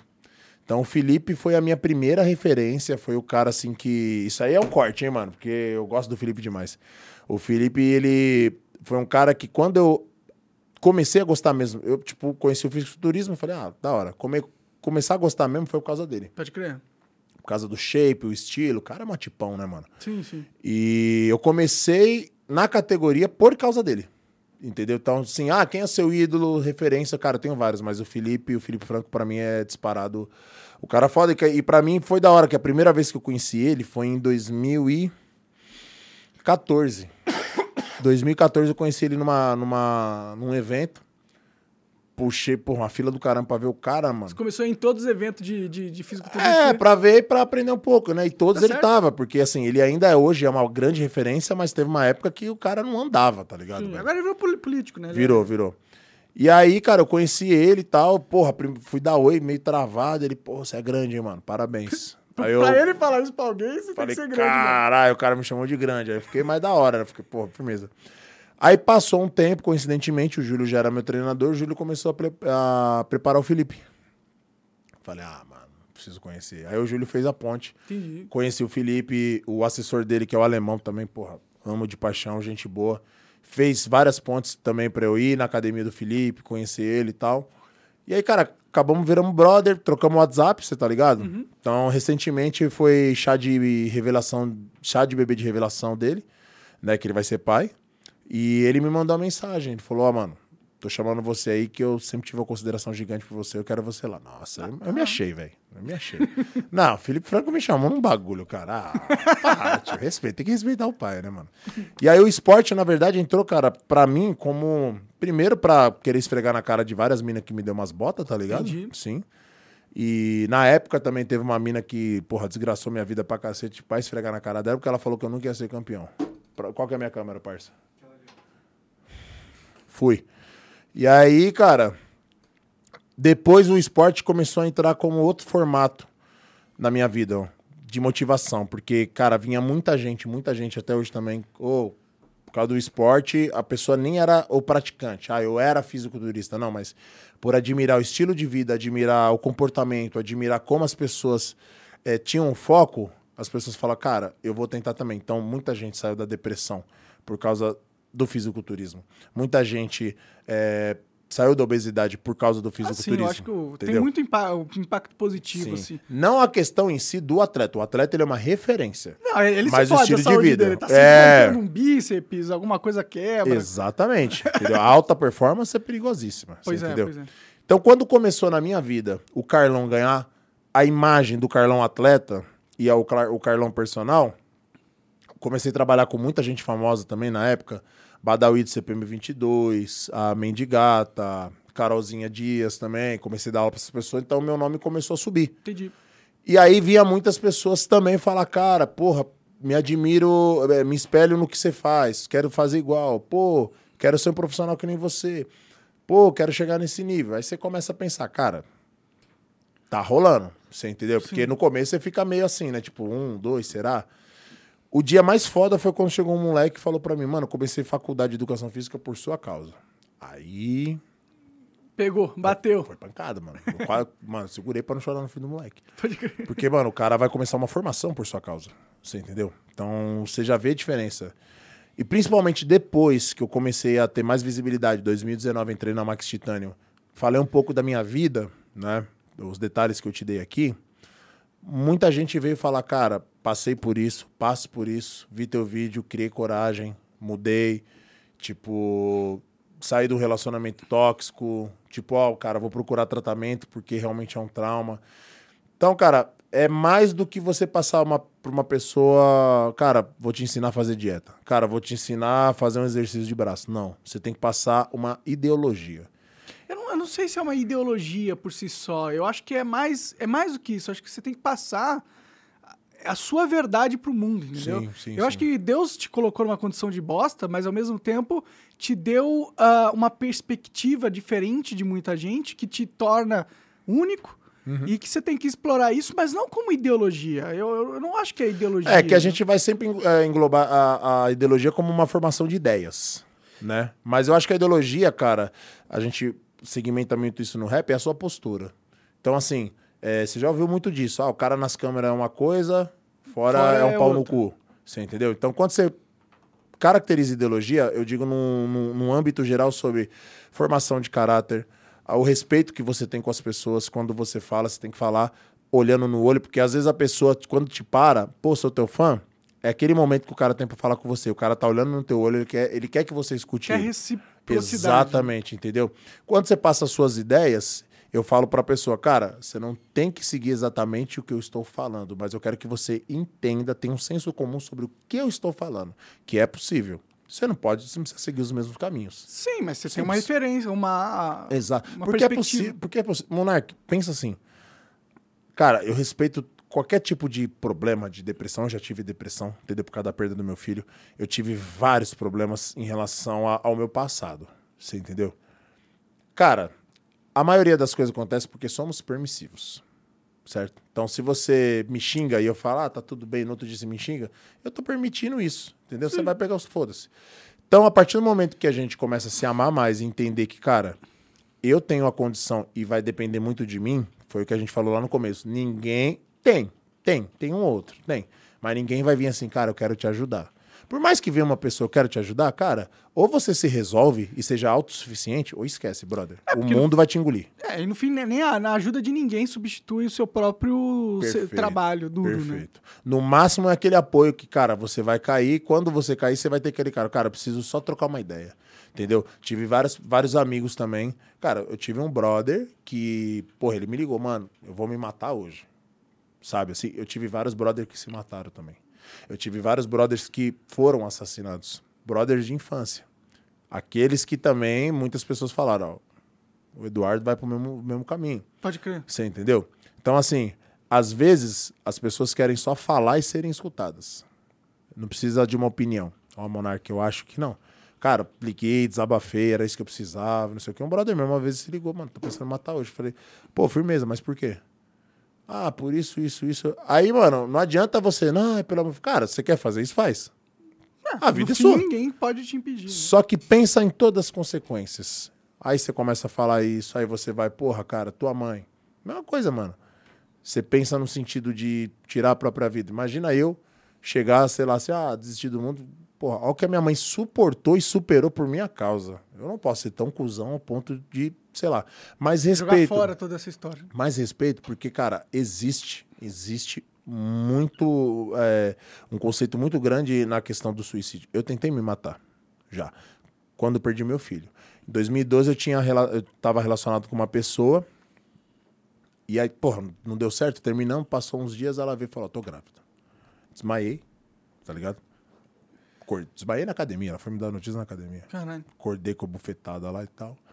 Falei, puta, e agora? Ela falou, pô, eu falei, mano, vamos fazer o seguinte, nós já tinha terminado. Vamos tentar pelo moleque? Vamos. Pra, pra que ele tenha uma família? Vamos. Cara, e aí passaram seus meses, você vai comprando roupinha, você vai comprando berço, você vai trocando ideia com a barriga, você vai alimentando aquilo. No quarto, quinto mês, é, mais especificamente no dia 5 de abril de 2012, a, ela tava no, no hospital, me ligou, falou, tô no hospital tal, vem aqui. Eu falei, o que aconteceu? Vem aqui. Cara, saí disparado lá, tal, papapá, cheguei, barriga já tava murcha, ah, teve um aborto espontâneo. Cara, caiu meu mundo. Porque meu sonho sempre foi ser pai, né? Entendi. E, porra, um dia você tem seu filho, no outro dia Muda tudo. nada, sabe assim, cara? Então, é uma coisa complicada, sabe? E eu, ali eu despiroquei minha cabeça, eu perdi o senso, perdi a fé em Deus, perdi tudo, perdi tudo. E nesse, e nesse, nesse meio tempo eu tentei, tipo, me dar uma facada, falei, mano, eu não mereço nem estar aqui. Uma facada? É, peguei uma faca e fui fazer assim, tá Caralho, ligado? estilo japonês mesmo. É, é, não pensei nisso na época, mas. Desculpa fazer piada com isso. Não, é nóis.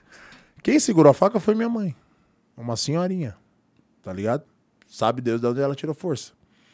E ela falou assim: Ó, teu pai já destruiu minha vida. Se você fizer isso, eu acabei. Entendeu? Porra, aí a gente chorou e tal. Passou uns dias, eu falei, mano, que cuzão que eu fui. Que... E tem essa questão meio espiritual que você, na hora ali, você não tá vendo nada, brother. Você tá fora de si. Você entende? Então, assim. Mais uma coisa que eu falo, cara, superei. Porra, eu perdi meu filho, mas eu superei. Não era para ser. Hoje a minha mentalidade é, mano, não era para ser. Ele tá num bom lugar, entendeu? Ele tá cuidando de mim. Hoje é para ele ter 10 anos. Só que, cara, não era o momento, não era com aquela pessoa. Então eu sempre falo para as pessoas, velho, tudo que tá, você está passando na sua vida, entenda, é uma fase, vai te tornar mais forte, vai te tornar mais maduro, mais cascudo. Enfrenta, não tenta pular essa fase, porque você não vai entender o processo. As pessoas querem resultado, mas não querem passar pelo processo. E o processo de tudo, cara, seja para emagrecer, seja para você, ai, minha esposa engravidou do nada, o que vamos fazer? Passe por esse processo processo de demissão, processo de perdas de algumas coisas profissionais. Vive esse processo para você entender. Às vezes a gente não entende no momento, não entende a curto, médio e longo prazo. A gente vai entender um dia, você entendeu? Por tudo que a gente passou. Hoje, eu com 40, vou fazer 41 anos, entendo muita coisa do que eu passei. Você acredita em Deus? Cara, acreditar é uma coisa que um dia você pode desacreditar. Então eu tenho uma fé gigante e principalmente eu tenho um sentimento muito gigante em Deus. Entendeu? Ah, então você, sei lá, acredita no país? Ah, acredito que o país vai mudar. Acontece alguma coisa, ixi, não, não acredito não, mais. Não acredito mais. Então, assim, cara, a, a crença ela pode ir e voltar. Crente até o diabo é, você tá ligado? Mas quando você deposita fé e sentimento, você entendeu? A fé, para mim, é o firme fundamento das coisas. Ponto. E a fé não tá ligada à religião. Você entendeu? É que sempre as pessoas vão falar, ah, tenha fé, não sei o que. Não, cara, fé é simplesmente você depositar suas esperanças e energias em alguma coisa. Sim. Você entendeu? Você viver por aquilo. Entendeu? Não, eu quero energético. Quer alguma coisa, Thay? Não quero? Zero ou açúcar? Não, dá açúcar aí. Vamos pôr açúcar pra dentro. Açúcar faz bem. Não quer energético? Pega aí. Quer energético? Não. Valeu. Então, cara, quando eu falo de Deus, cara, eu falo porque assim, eu, eu vou numa igreja, né? Não tô pregando aqui religião. Claro. E ali Deus fala muito comigo. Você entendeu? E eu posso afirmar que Deus fala comigo. Em todos os sentidos. Então, por exemplo, é, pensa assim, você vai. Você, você é ateu? Não, não. Tá. Pensa assim, você vai em um lugar que um cara nunca te viu na vida, nem sabe, nem sabe, nem sabe da sua vida, nem, nem sabe da sua existência, que tem várias pessoas ali. E aí aconteceu exatamente uma situação onde você vai buscar uma resposta sobre aquela situação. Tá? Não entendi então, muito bem. Vamos te dar um exemplo. Você vai fechar um patrocínio, hum. tá bom? E aí você fala assim, cara, será que vai dar certo? Será que não vai? Vou na igreja para ouvir a palavra de Deus. Certo? Então uhum. Então você vai lá buscar uma confirmação ou uma resposta sobre aquela coisa que você tem no coração que tá ou não para acontecer. Pode dar certo o patrocínio, como pode não dar. Você chegou lá, tem o culto todo, todo, falando pela minha religião. Aí na hora da palavra, onde é, Deus toma a, a, a, a pessoa ali para falar através dele com a igreja. E aí imagina, uma pessoa do nada que nunca te viu, né? Chega e fala assim, ó, Deus está mandando falar o seguinte. Tem uma pessoa que veio aqui buscar uma confirmação sobre algo que vai melhorar a vida dele. Não é para você, tá? Porque Deus vai te dar um melhor que vai ser duas vezes mais do que você tá esperando. Entendi. Aí pensa que no dia do pai. que não ia rolar, então. Não é, não é previsão. De, certa forma, é. Não é previsão, é pregação no sentido onde Deus manda a palavra sobre confirmação, ou talvez. O não de Deus também é uma resposta. Sim, sim. Você entendeu? Então, assim, ah, Deus, eu quero isso. Não putz, Deus não me ama. Não, não é agora, não é para você. Tenha calma. Você entendeu? Porque a gente é acelerado. Tenha fé. Aí pensa que aí o patrocínio não dá certo. Só que dá uma semana depois alguém te liga e fala assim: "Ó, oh, pô, a gente quer patrocinar você aí com um X, e esse X é duas vezes mais do que você esperava". Pode crer. Isso aconteceu Sim. na sua vida? Várias vezes. Entendi. Não só em questão financeira, pelo contrário, em confirmações sobre até meu próprio filho. Deus falando que, ó, vai vir uma criança na tua vida, mas ela não vai, ela não vai vingar, vamos dizer assim, ela só vai para te ensinar algumas coisas. Você entendeu? E é o que eu falo. Quando Deus fala com você, cara, é uma coisa muito louca, porque assim, ah, eu era um cara desacreditado de tudo e de todos. Era um cara que não era para dar certo, tinha tudo para estar errado, para dar errado. E todas essa- essas passagens, desde 1989 que eu vou nessa igreja, Deus sempre falou comigo. E acontece tudo exatamente dentro dos planos e do tempo dele. Você entendeu? Uhum. Então, assim, a minha esposa hoje, eu tinha terminado o noivado há, há quatro anos atrás. Falei, cara, quero ficar tranquilo, quatro anos com uma pessoa, não quero mais, não quero mais. Só que lá atrás, lá atrás, lá atrás, lá atrás, bem assim com meus 20 anos, eu sempre falava, cara, eu queria tanto uma pessoa que fosse da congregação, eu sou da congregação cristã no Brasil. Nossa, já pensou se Deus me preparasse, ia ser da hora, não sei o quê. Cara, ponto. Aí você vive a vida, sabe assim? Você vive vida de, de loucura, você namora, você fui de namorar. Acabou meu noivado. Falou, ah, cara, já era. Aí pensa a pessoa que você menos imagina na tua vida lá na academia. Que você começa a trocar ideia, tudo bem. Aí você tá trocando ideia, conhece. Começa a conhecer. Puta, gente boa, não sei o que, bonita, gostosa, porque minha mina é bonita e gostosa. Minha esposa, ela não gosta eu falo mina. Aí tal, e troca ideia, troca ideia. Aí você acorda um dia que você tá chateado pra caramba, chateado demais.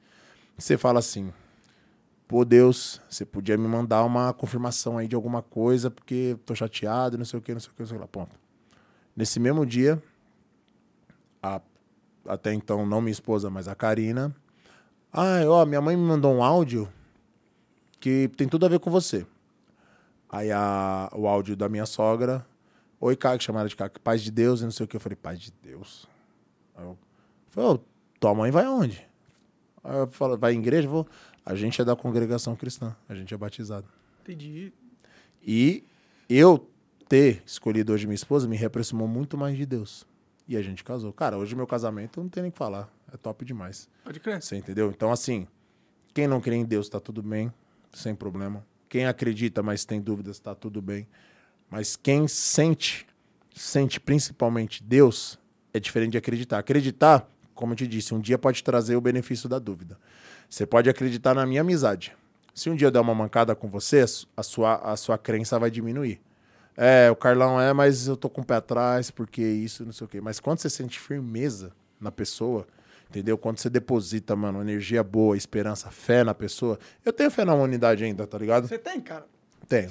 tenho. Acha que a gente tá indo pra um lugar melhor agora? Indo para um lugar melhor, não. Mas eu acredito, eu acredito que é necessário a gente voltar pro fundo do poço, como tá acontecendo, pra gente, tipo, Sair melhor. apanhar, apanhar de novo, pra gente falar, é, cara, a gente já apanhou de novo e de novo e, tipo, já deu as pancadas pra gente caminhar por um lugar melhor. Foda que o brasileiro apanha faz muitos anos já, né? Então, parece que gosta. Quando, quando, quando que vai chegar a hora de parar de apanhar? Posso falar pra você, Monark? Eu acho que os últimos, os próximos 3, 4, 3, 4 anos vão dizer muita coisa. Cara, eu não tô falando isso nem só pelo atual governo, não. Tô falando isso por geral. Eu acho que vai... é, assim, nós tivemos uma movimentação muito grande, né? Nesse cenário político aí. De coisas boas, ruins, coisas infelizes. Só que eu vi muita coisa também positiva, entendeu? Ao mesmo tempo que eu vi coisas assim que é, me desgostaram bastante. que positividade você viu nos últimos tempos? Que eu tô querendo, eu tô As pessoas, aceitando. as pessoas te aceitarem como você é. Porque, por exemplo, da mesma forma que eu tenho pessoas que falam, cara, assim, ah, você votou no. Eu, falei, votei nulo. Teve gente que me xingou. É por causa disso que o país. É por sua vai- culpa. É, Mas culpa aí eu, país inteiro, não, mas aí, eu, mas aí eu falava assim, eu falava, brother, vamos lá, você é gerente de uma loja. Aí você vai entrevistar o candidato A ou o candidato B. Nenhum dos dois te agrada ou te apresenta uma proposta boa pra tua empresa.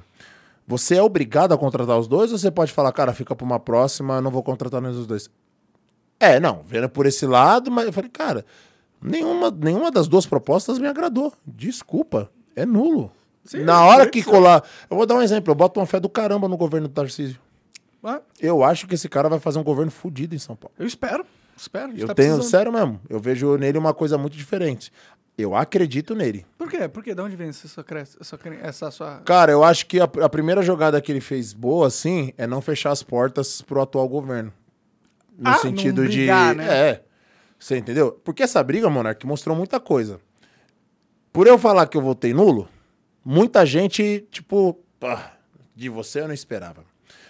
No dia que o Bolsonaro foi lá no, no CT, meu irmão, minha vida virou um inferno.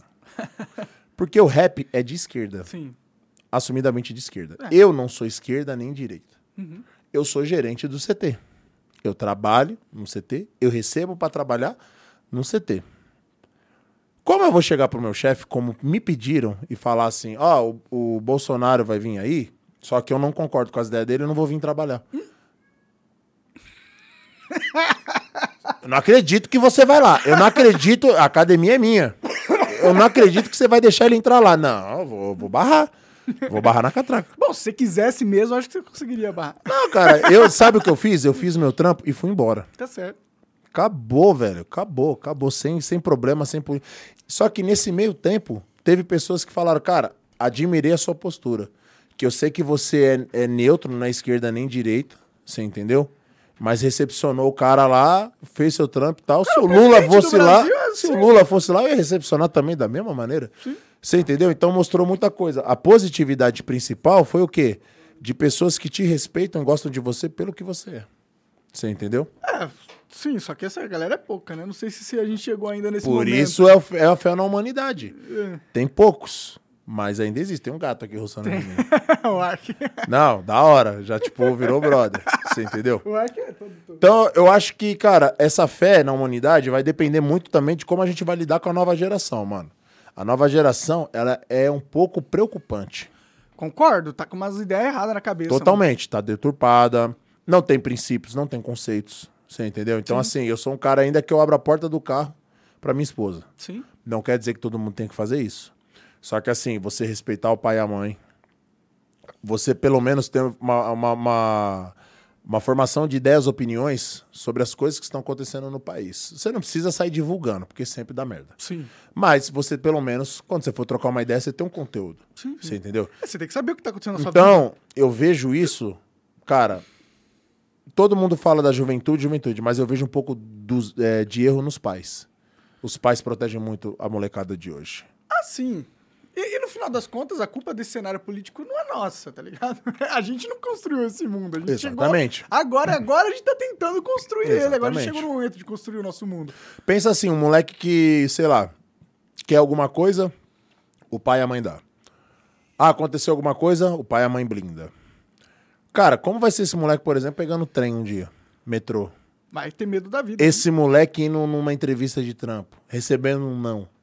Então, cara, quando eu falei que assim, pra mim o TikTok era uma imbecilidade, mas hoje pra mim é uma ferramenta poderosíssima, é onde eu consigo passar uma opinião, uma formação, talvez, pra pessoa entender, cara, que a vida, ela tem que ser vivida, mas você não pode deixar vários conceitos de lado, entendeu? Sim, a juventude tá completamente robotizada. Eu acho que tá perdido também, mano. Ele- eles, a mente deles foi cooptada por uma máquina de, de, de propaganda gigantesca e eles não sabem mais o que é a realidade, tá? De verdade. E, é, e é, uma- é- é um consumo grande, cara. É um Não. consumo enorme, enorme, enorme, enorme. Eu, eu, assim, quando comecei a entender mais esse mundo, eu assustei. Entendeu? Então, assim, não vou ser aquele cara que vai mudar todo mundo. Entendeu? Mas Não, é pelo menos, né? pelo menos quando existe uma pessoa que vem, chega lá na academia e fala, ô, mano, comecei a estudar por sua causa. Ô, mano, me indica um livro pra ler. Eu falo, mano, é isso. Você entendeu? Você tá no caminho certo. Porque, cara, tem que cuidar da saúde, pratica um esporte, pratica musculação. Mas, cara, isso aqui é fundamental. Se a pessoa não der muita atenção pra isso, dá ruim também. Ah, sim, você tem que. É, tem que... A, a verdade é que a, que a vida é um jogo foda, é um jogo de Sim. sobrevivência foda. E, e E essa molecada não tá sabendo sobreviver, mano. eles não estão achando que é um jogo de sobrevivência. Eles estão achando que o futuro tá garantido, Sim. entendeu? Mas não tá garantido, porque uma hora tu vai ter que sair da casa dos seus pais. Sim. Ah, ele aí. Como é o nome dele? É o Ark. E ele já chega, tipo, faz carinho escravo Tipo e, isso. E, e não reclama. É tipo isso. não, que ele já chegou aqui, ó, tipo, olha lá. Ah, como é que você tá, cara? Ele arranha, morde alguma coisa? Nada. Como você tá, garotão? Ele- Ark? Ark. É nome de algum personagem do jogo? É nada, é só porque é o final de Monark, eu acho. Mentira. Eu acho que sim, cara. Sério, eu? Que da hora, velho. Que gato bonito, mano. Eu tenho um cachorro que chama Nelson. Pode crer. É, cachorro, gato, esses bichinhos é legal, né? Eles dão, dão prazer de viver, assim. Você olha pra eles eles jogam uma energia positiva Ah, demais. você. E é verdadeiro, né? Dizem que animal tem amor verdadeiro porque não sabe que é dinheiro, né? Faz sentido. Mas. você Eles só sabem que. que é comida e a gente que dá comida Não, mas eles. você vê que é muito real, assim, tá ligado? Tipo, eu falo porque eu, eu chego em casa, meu cachorro já vem correndo de alegria, que eu fico o dia inteiro no CT. Aham. E, tipo, é um amor verdadeiro. Cara, tipo, senti sua falta. Tá Sim, é- isso é a beleza dos animais, é porque eles são realmente verdadeiros. Eles não têm o conceito de, de, de mente do outro, né? Não. Então eles não tentam te manipular. Não. Quer dizer, eles tentam um pouquinho pra conseguir É, comida, mas pra caramba. claro, né? Manipula. E a gente cai, né? Você tá ligado? Ah, eu caio sempre, é por isso que esse gato é desse tamanho. Cai né? fácil. Cara, e a gente tá falando de academia e você largou, né? Ah, mano, eu nunca. é, Não, eu, eu prometi pra mim mesmo não entrar nesse assunto aqui. que eu meio que já desisti. Você eu, tá eu comprei uma esteira, tá um mês Não, eu uso ela. E A esteira tá tem- lá pra pendurar roupa, tela, caralho. tem Não, eu tudo. vi, é, toda uma esteira chiquetona, legal, mano. é, Mas tá lá pra você se enganar.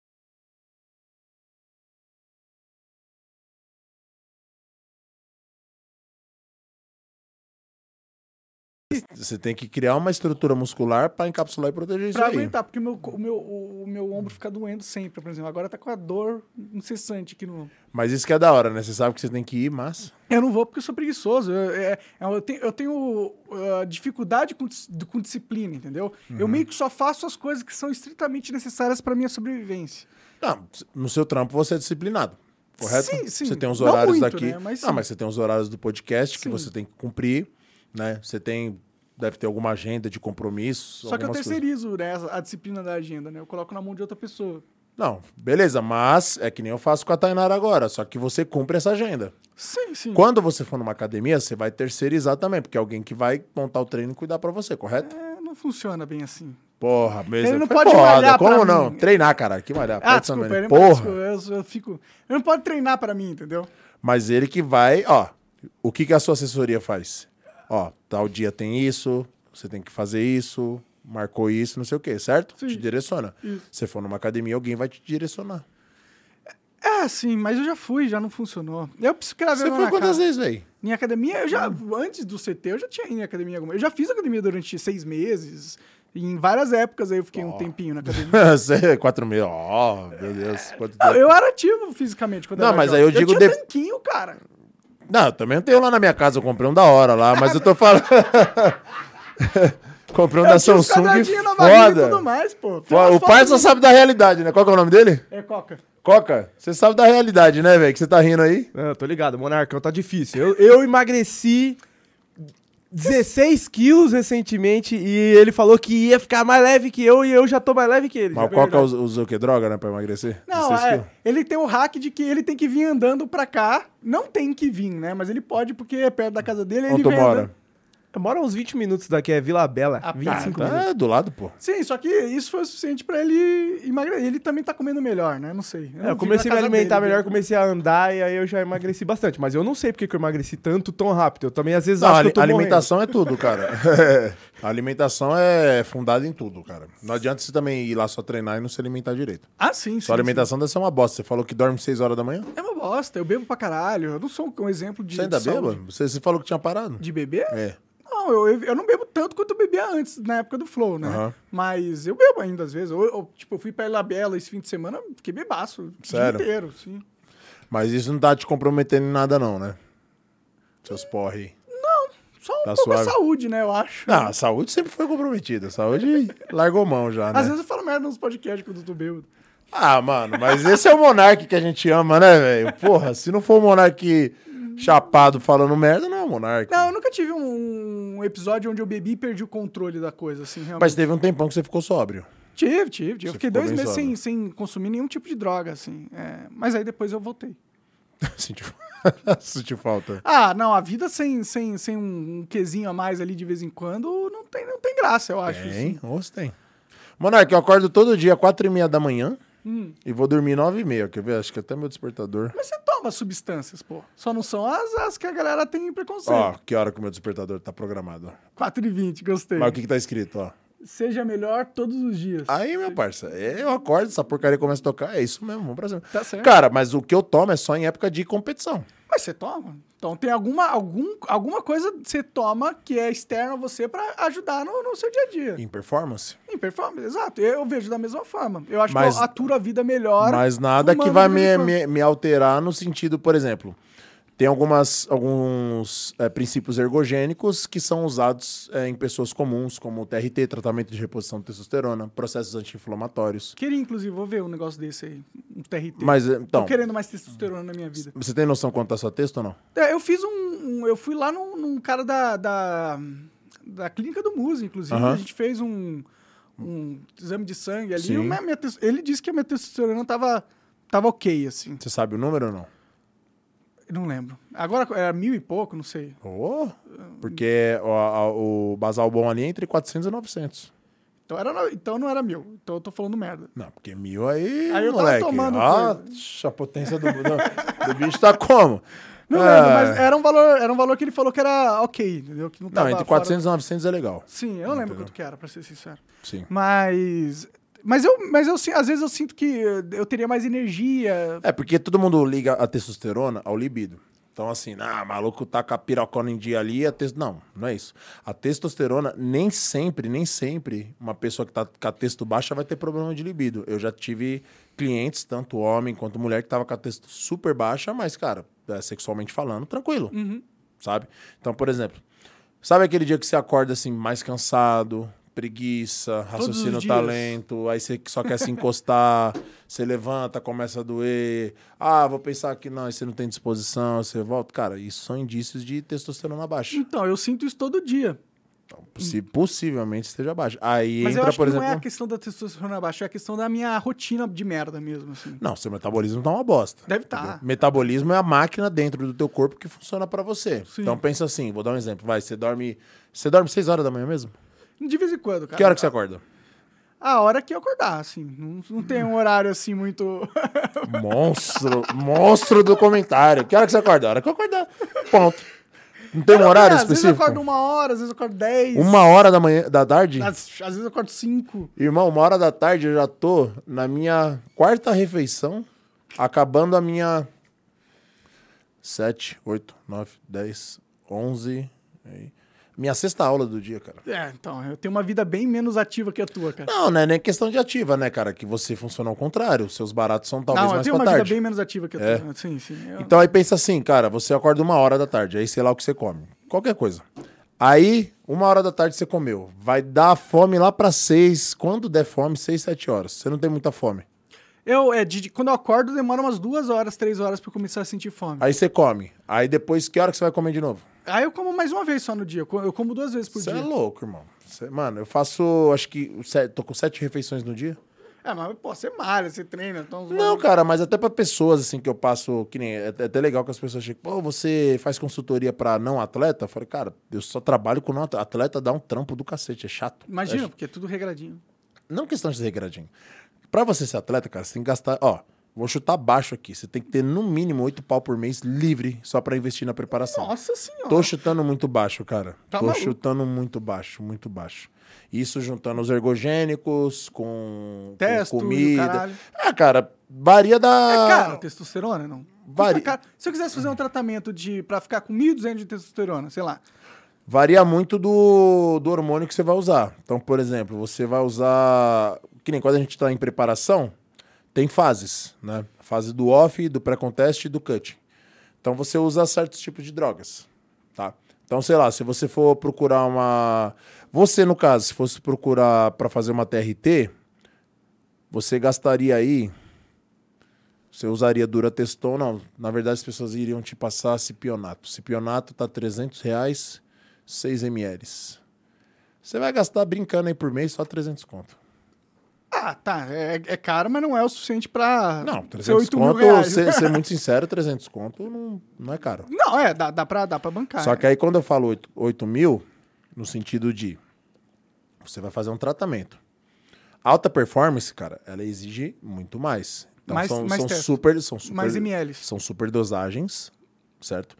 Que a pessoa vai ter que ter, cara, um- não só a questão da alta performance, mas entender que você vai competir com caras que também vão estar fazendo o mesmo procedimento, certo? E você tem que ter do bom e do melhor. Então, assim, os ergogênicos bons custam caros. Entendi. Custam caro. Então, por exemplo, você vai usar uma Dura Teston de farmácia, você vai pagar, se não me engano, 15, 20 reais. Ah. Uma Dura Teston de uma outra marca boa para você ter um bom rendimento, 50 reais. Só que você vai usar, por exemplo, três por semana.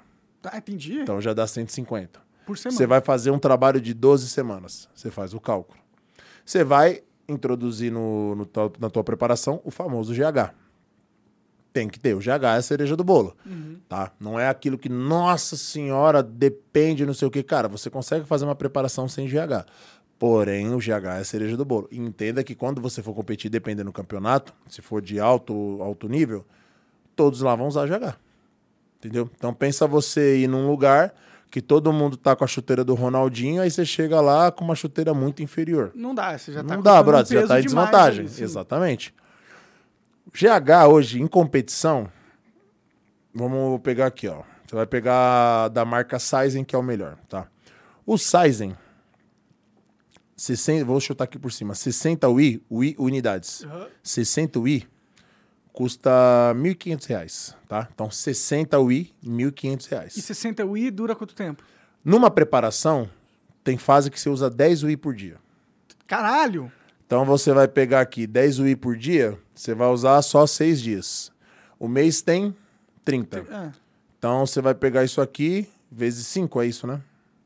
É isso aí. Porque se você tem 60 UI para 6 dias, são mil e- 1.500 reais para 6 dias. Você vai pegar 1.500 vezes 5, uhum. certo? Já dá 5 uma- vezes 6, 30. Só de H você vai gastar 7 pau e meio. Já dá um salário forte. Tá. Aí vamos tirar os hormônios. Carlão, eu quero ser atleta, mas quero ser atleta natural, porque hoje tem campeonato de atletas naturais. Ah, tem essa Tem, divisão? tem. Legal, legal. Tem. Então, vamos lá. Cara, você vai... Aí eu vou chutar aqui por cima, porque eu também eu, eu pego peixe, do reino do peixe. Vou chutar aqui por cima. Eu, por semana, por semana, eu sem competir, consumo 3 quilos de peixe, mais 1,5 kg de salmão por dia. Caralho. Por, por dia não, perdão. Por, por semana.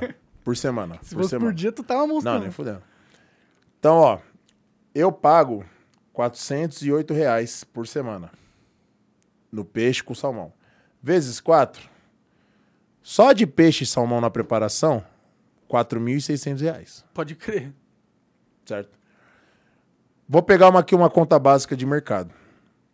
No mercado, eu, Carlão, gasto 1.350 por semana, vezes 4. Cinco, eu, Carlão, 5.400. Eu não tô colocando nem os hormônios. Sim, sim. Mas você também é um cara que come bastante, né? Pra caramba, não, mas Tem um- você tem que comer. dois metros e não sei quanto. Você tem que comer. 130 quilos. Você entendeu? Sim. É, aí, é 5,400. Você pega aqui 408 vezes 4. Mais 5,400. Só de comida você gasta isso daqui. Aí você vai somar o GH. Lembra do GH? Aham. 7.500. Já deu 14 pau aí. Só pra competir, Eu nem é não- nem pra ganhar. E eu nem tô colocando. Mas é. Mas é real. Pensa que tem um cara que tá fazendo a mesma coisa com você. Aí você vai. Um cara que tem um potencial genético melhor que o seu. Um cara que já treina mais tempo que você. Um cara que já tá nos campeonatos há mais tempo que você.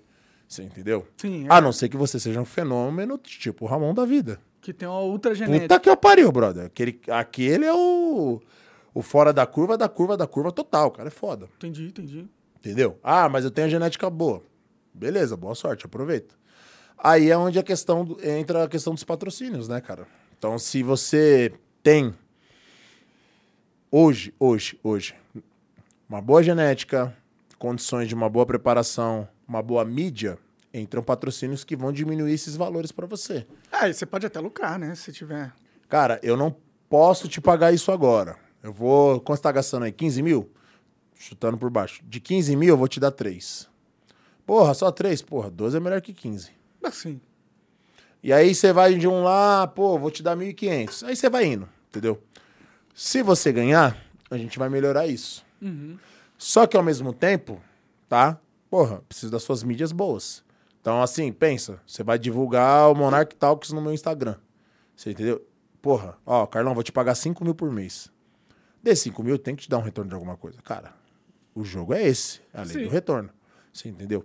Então tem muita gente que às vezes não entende isso. Tem muitas vezes que as pessoas acham que merecem mais, você entendeu? Só que assim, cara, elas não entendem o propósito da empresa. Eu mesmo, cara. Eu tô hoje na Max Titânio, ganho o que ganho, tá tudo bem, tá tudo certo. Porque eu sei o que eu sou é, rentável para a empresa. Você conhece pouco de mim, mas conhece do Ramon também. Correto? Você sabe que o Ramon é foda, foi pro Mr. Sim, Olímpia. sim, já vou falar bastante. Se dele. aparece aqui pra você, ó, você é a empresa, o Carlão e o Ramon. Quem que você vai patrocinar? É bom, eu posso até patrocinar os dois, mas eu vou pagar mais pelo Ramon. Acabou. É isso. Tá respondido. Você entendeu? Sim. Então não adianta eu achar que, ah, eu mereço, que eu devo. Não, cara, isso eu não tô criticando ninguém, mandando indireto, o pessoal me conhece. Simplesmente falando como funciona o É o jogo. mercado, né? Um quem, tem- pra quem pensa em competir. Então, quando alguém vem e fala pra mim, cara, eu quero competir, você prepara atleta, cara, eu falo, velho, você tem certeza, mano? Porque, cara, não é desmotivando, des- desmerecendo o sonho de ninguém. É um trampo, é um dinheiro. E principalmente, cara, pra você chegar onde que as pessoas sempre sonham, você tem que viver disso, velho. Você tem que acordar, comer, cagar, dormir. É isso. E E, fazer, isso, fazer isso várias vezes ao dia. Entendeu? Então, por isso que eu prefiro trabalhar com pessoas que não são atletas, que só querem emagrecer, querem ter um corpinho e vida que segue. Pode crer, pode crer, pode crer. Bem mais fácil, menos Eu trabalho. imagino que tem mais gente nesse, nesse nicho do que no Caramba. outro, né? Mano, eu adoro, eu adoro trabalhar com o velhinho, com o gordinho, com a mina que se sente feia. Pô, é o melhor público pra trabalhar, cara. Sabe por quê? Porque é os caras que vão depositar em você uma esperança e eles vão fazer. E quem é atleta, muitas vezes, não quer fazer. Você entendeu? Então aí você coloca um peixe na preparação. Então, irmão, eu tenho dinheiro só pra frango. Hum. Cara, tudo bem, o frango vai te ajudar. Só que assim, uma hora vai ter que ser peixe. Por que o preparação- peixe é uma pica de tudo? o peixe, além de ele ter é, uma, é, facilidades questão de digestão, ele tem menos tecido conjuntivo. Então, é o peixe, é assim, a proteína, além de ser mais limpa, você come e já bate na hora. Já absorve Entendi, rápido. entendi. E o peixe é multivitamínico, entendeu? Então, você pega algumas estratégias que você precisa de uma absorção mais rápida da proteína, é o peixe. É o peixe. Você Saquei, entendeu? Então, assim, você precisa de uma, de uma questão, de um aporte maior de vitaminas dentro da proteína, é o peixe. Entendi. Você entendeu? Ele é mais saudável. Você precisa de uma proteína com menos gordura, praticamente zero, é o peixe. Não tem como. Por Pode isso que o peixe é caro. Entendi. É. Eu acho que vocês, os, mar, os maromba, estão acabando com os estoques de peixe dos restaurantes, cara. Porque tá difícil encontrar um peixe Sério? bom pra acompanhar em restaurante, cara. Cara, e que é mais da hora? Eu odeio peixe. Você não gosta? Eu odeio peixe, bro. Eu odeio. Eu como porque tem que fazer. Pode crer. Outro ponto de, de atleta. Ah, o cara, ah, mas isso aí eu não quero fazer. Não, isso aí eu não. Irmão, Não tem essa. o caminho é esse aqui, brother. Não, não tem como. Você vai ter que fazer isso aqui. Acabou. Ah, mas é que, pô, você vai ter que comer. Ah, isso aqui eu não gosto. Cara, eu não gosto de peixe. Quando eu tô fora de competição, cara, eu só como frango. Frango e patinho, não gosto de peixe. Mas quando começa e o Pacho coloca peixe, eu como peixe, paciência. Pode crer. Ah, tá certo, tem que ter disciplina, né? Acho que Você isso quer, que chegar num, você quer chegar num, num- num lugar onde você pensa que, ah, eu consigo? Você tem que fazer. E às vezes tem que fazer o que você não gosta e fazer o que os outros não fazem. Pode crer. Você entendeu? É, sim, é só aqueles que se sobressaem, né? Exatamente, os diferenciados, que nem sempre a genética vai te favorecer. Pode crer, pode crer. E ainda tem espaço, a, a vaga pra, pra você dar aula pras pessoas, não? Cara, hoje, hoje, eu, eu, eu gosto de dividir assim, Monark. Hoje, as, as pessoas lá no CT, elas sempre vêm me perguntar bastante, os professores principalmente, questão de, pô, cara, como eu consigo captar mais cliente? A minha venda é ruim. Pô, eu não. Eu falo, cara, primeiro é você saber o público que você trabalha. Eu sempre divido assim em público fixo, rotativo e seletivo, tá? Rotativo é aquele cara que, cara, vai trabalhar com você um mês, dois meses, vai fazer três vezes por semana, vai fazer duas vezes, mas bater uma água na bunda, o cara vai te largar. Entendi. Certeza absoluta. O personal é primeiro que roda. Entendeu? Então ele é um, é um público rotativo. Vai passar três meses, ele vai te procurar. Cara, e aí, ó, juntei um dinheirinho, dá Vamos pra gente voltar. voltar e não sei o quê, blá, blá, blá. Só que em vez de três, vamos fazer duas.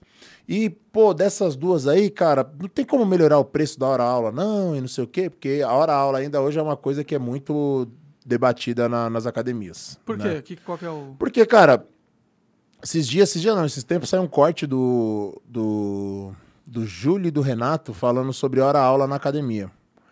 Que o piso lá na Ironberg tava 150 aulas. Por quê? Pra você entender. Existem academias, principalmente as de bairro, que meio que vai do local onde você vai cobrar o que você vai. é, você vai cobrar de acordo com o local. Então, por exemplo, você está numa academia mais simples, cara, se você cobra 70 reais, 80 reais a, a aula, o pessoal já acha ruim. Fala, pô, não tem dinheiro para pagar. E você ganha dinheiro no personal. Acabou, tá? Então vamos fazer uma conta rápida aqui. Se você for cobrar sua aula a 80 reais, tá? O cara vai fazer com você três vezes por semana, tá? Três vezes por semana durante quatro semanas, que é um mês, são 12 aulas. Então você vai lá, 200, é, 3 vezes 8 dá 24, vezes 4, 4, 4, 16, sobe 1, 4, 2, 960 reais. O cara para treinar com você três vezes por semana, 12 aulas, a 80 reais a aula, dá 960 reais. Perfeito. Dependendo da academia ou até mesmo do seu trampo que vai ser mais valorizado, você consegue subir o seu ticket. Então, por exemplo, tem gente que cobra hoje 100 reais a aula. Pô, ah, mas fulano cobra 50, cobra... e tem gente que faz isso. Mas tá tudo bem, cada um fortalece o, o, o e tem ticket níveis do jeito níveis que de quer. profissional também. de pro- Pro- sem nenhum problema. Então, por exemplo, todas as vezes, toda vez que alguém vai chegar lá pra mim e fala assim, pô, cara, tô meio perdido aí, o que, que você acha de eu cobrar? Aí entra essa questão do público seletivo e eu falo, cara, um piso bom pra você começar a cobrar aqui na Ironberg, 150 reais. E viralizou isso porque as pessoas, ai, é... 150 eu, eu compro uma Ferrari, ah, eu compro academia, ai, não sei o que, não sei o que lá. Aí, tipo, até fui marcado no, no Instagram do Body Drink, que é um famosão aí, e eu fui debater isso. Eu falei, cara, é... foi o Júlio Renato e eu falei isso num corte também, agora eu não lembro onde que eu tava, num, num podcast. Ah, eu tava no, no podcast, tava fazendo um esquema com o Pacho. Falo, cara, vamos lá. Primeiro, se você não valorizar seu trampo, ninguém vai valorizar. Então, cara, valorize o seu trampo. Quem põe preço em você é você mesmo. Você entendeu? Ninguém vai me rotular, tipo assim, ah, mas eu pagava 100 com fulano. Tudo bem, cara, mas o meu é esse Eu aqui. não sou fulano. Ponto. E o principal, você tem que entender toda a sua jornada até você chegar, até você lembrar onde você chegou. Entendeu? O que você gastou na faculdade, que não é barato, o tempo que você gastou, os estudos que você tem. E às vezes, cara, você não precisa ser o cara que manja tudo, o pica grossa das técnicas, entendeu? Eu falo que o personal vai muito mais, muito, mas muito além disso, entendeu? Você tem que ter postura.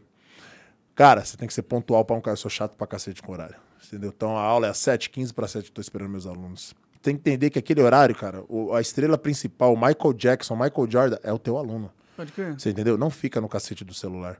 Não fica dando conversa pros outros. Entendeu? Olha no olho do teu aluno. Faz ele se sentir, cara, a pessoa mais especial do mundo pro cara chegar e falar, cara, essa é a melhor hora do meu dia. E eu tenho isso com os meus alunos. Para mim é muito gratificante. Então, se o cara quer cobrar 150 reais, ele cobra. Se ele quer cobrar menos, ele cobra. Eu cobro mais. Entendeu? E eu, eu dei a dica de 150 é um piso para você iniciar. Porque a partir do momento que você começa a valorizar seu trampo e ponderar o porquê que o seu trabalho vale isso, você sai do rotativo pro fixo. Que, que é o, é o público fixo. É aquele cara que vai estar com você.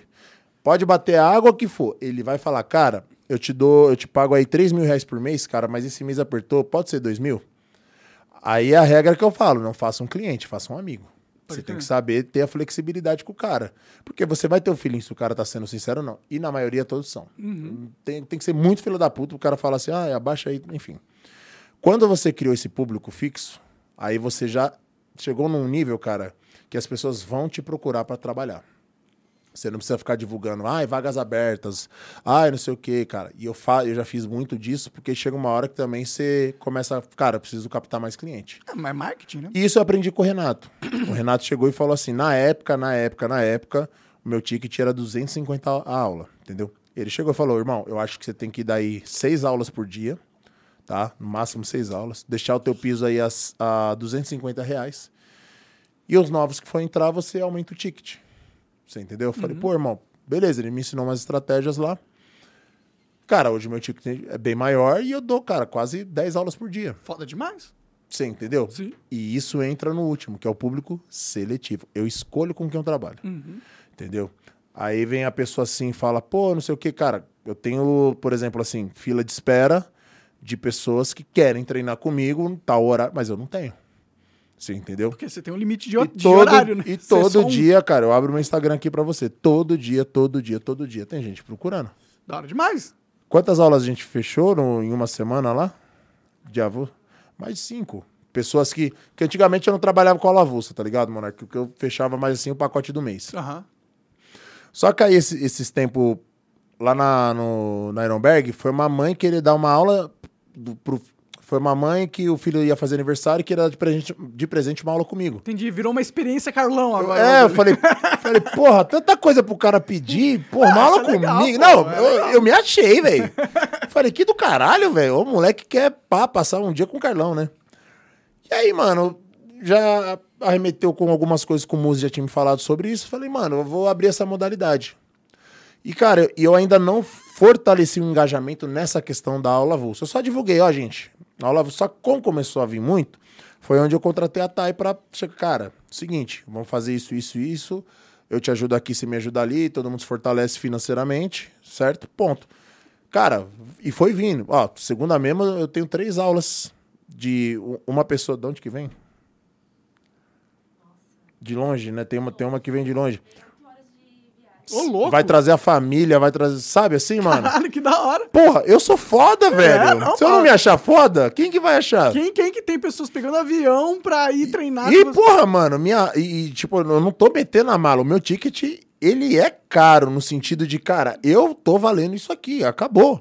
Você entendeu? E é- e é- isso é ótimo, E né? a pessoa vai vir de lá porque ela falou, cara, eu quero ter esse momento com o Carlão. Porra, que muito foda. Então eu abri essa modalidade. E hoje eu dei um pé no freio também, cara, porque senão eu não tenho horário pra nada. Você É. entendeu? Eu não, não tenho vida. Ah, bah, que bom que você tem esse problema, né? Não, sim, ó. De manhã, pelo, pelo menos, minha agenda já tá lotada, entendeu? De tarde eu treino, aí eu tenho a- uma- um horário de agenda com as TikTokers, com a Beck e com a Nath, e, e dou aula de noite. Pode Acabou. crer. Mas hoje também me, me coloquei na condição de não trabalhar de sexta, eu trabalho só de segunda a quinta, Uhum. dando aula. Sexta eu deixo só pra gravação e pros online, entendeu?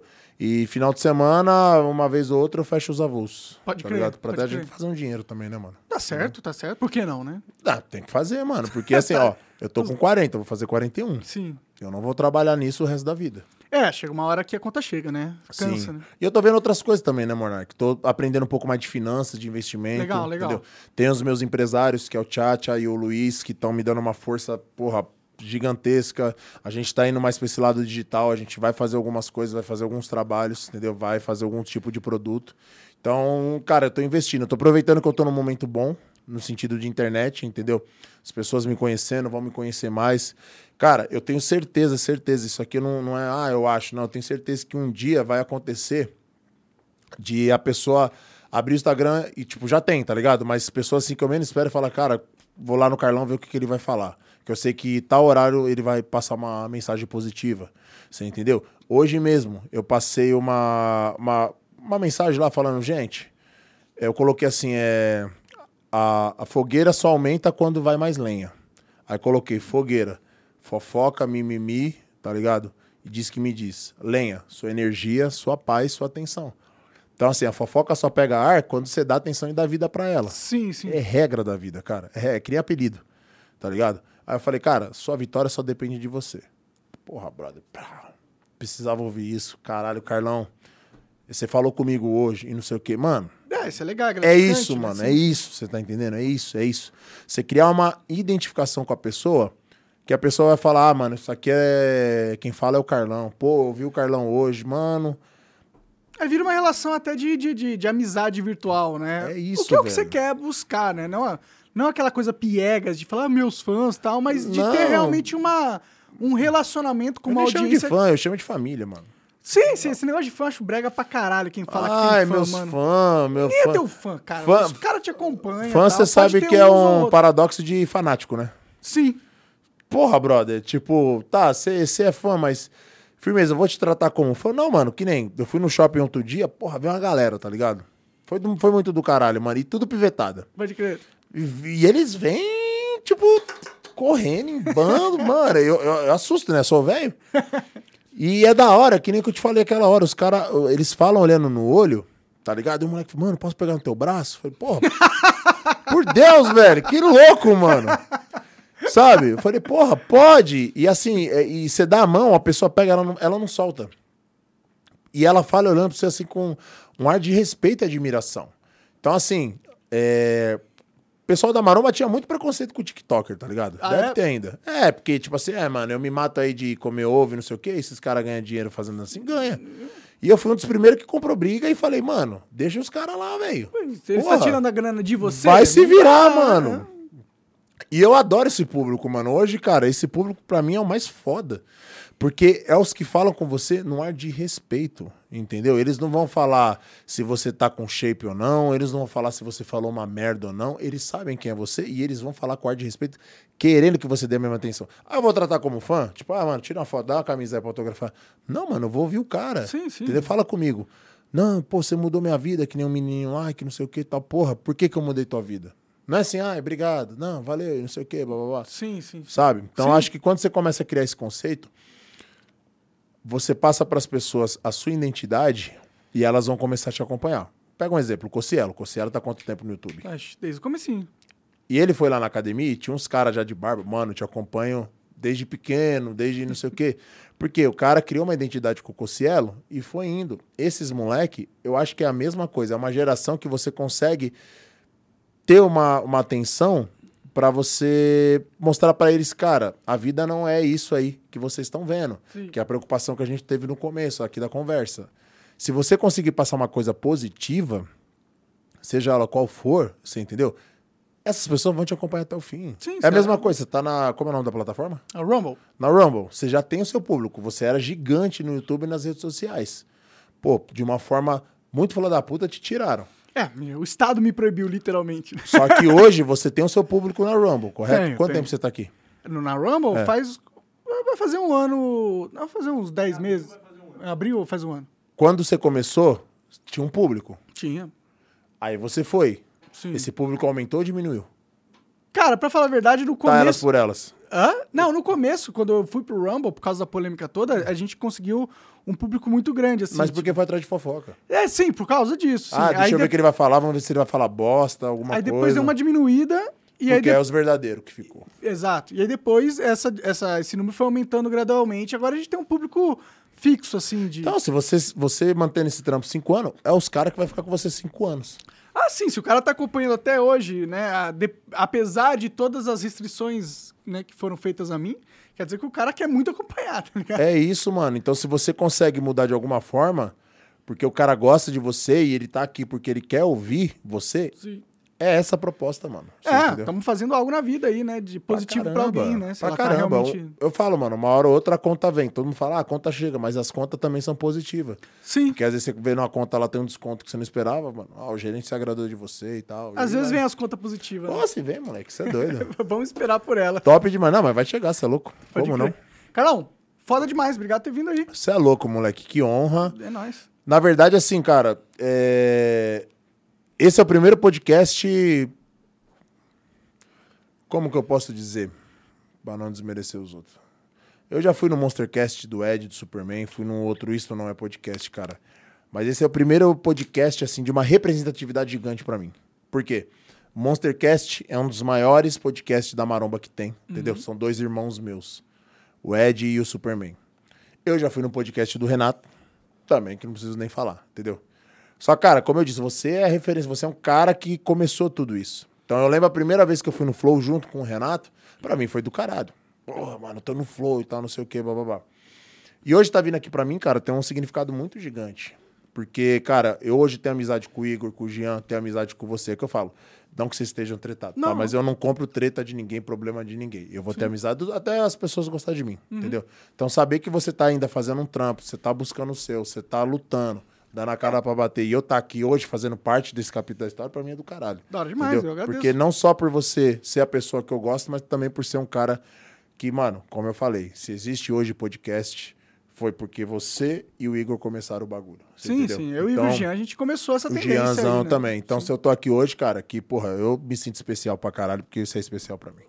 Caralho, hein, moleque? Caralho, Nossa. O cara é bonito, ele fala, fala as coisas Não, bem. sério, eu, é coca, né? Sa- Ó, É coca de Coca-Cola. de- de chorar, né? Não, foda-se a coca. É que o, o Felipe Franco, que tu falou que tu curte aí, veio aí, daí ele falou, mano, o Fê veio aqui? Veio, veio. Ah, mentira, Faz sério tempo, mesmo? Sim, faz um tempo já, faz um tempo. Que da hora, velho. O Fê é do caralho. Sim, foi O Fê falou o quê? Aí ele falou, coca do quê? Coca do Coca quê, de refrigerante, pô. Você é doido, o Fê é do caralho, mano. Tamo junto, Monarcão. E que seja o primeiro de muitos aí. Amém. Valeu. E é isso. Acompanha o Carlão no TikTok, no YouTube, no Instagram e tudo É, mais. dá moral lá, pessoal. Fortalece que nós é da hora. Como que é lá no TikTok? É Carlão alguma coisa? TikTok e Instagram. é Oficial, o- underline, Carlão Personal. Ofici- Beleza. Ah, eu não mudei porque, mano, você muda Não, o é bom- nome. é bom deixar igual, você tem razão, você tem mais razão. fácil. E o YouTube, Carlão Silva. Isso aí. Manda Tá. ver. Vai lá, vai lá conferir. E é isso. Muito obrigado, galera. Um abraço. Tchau.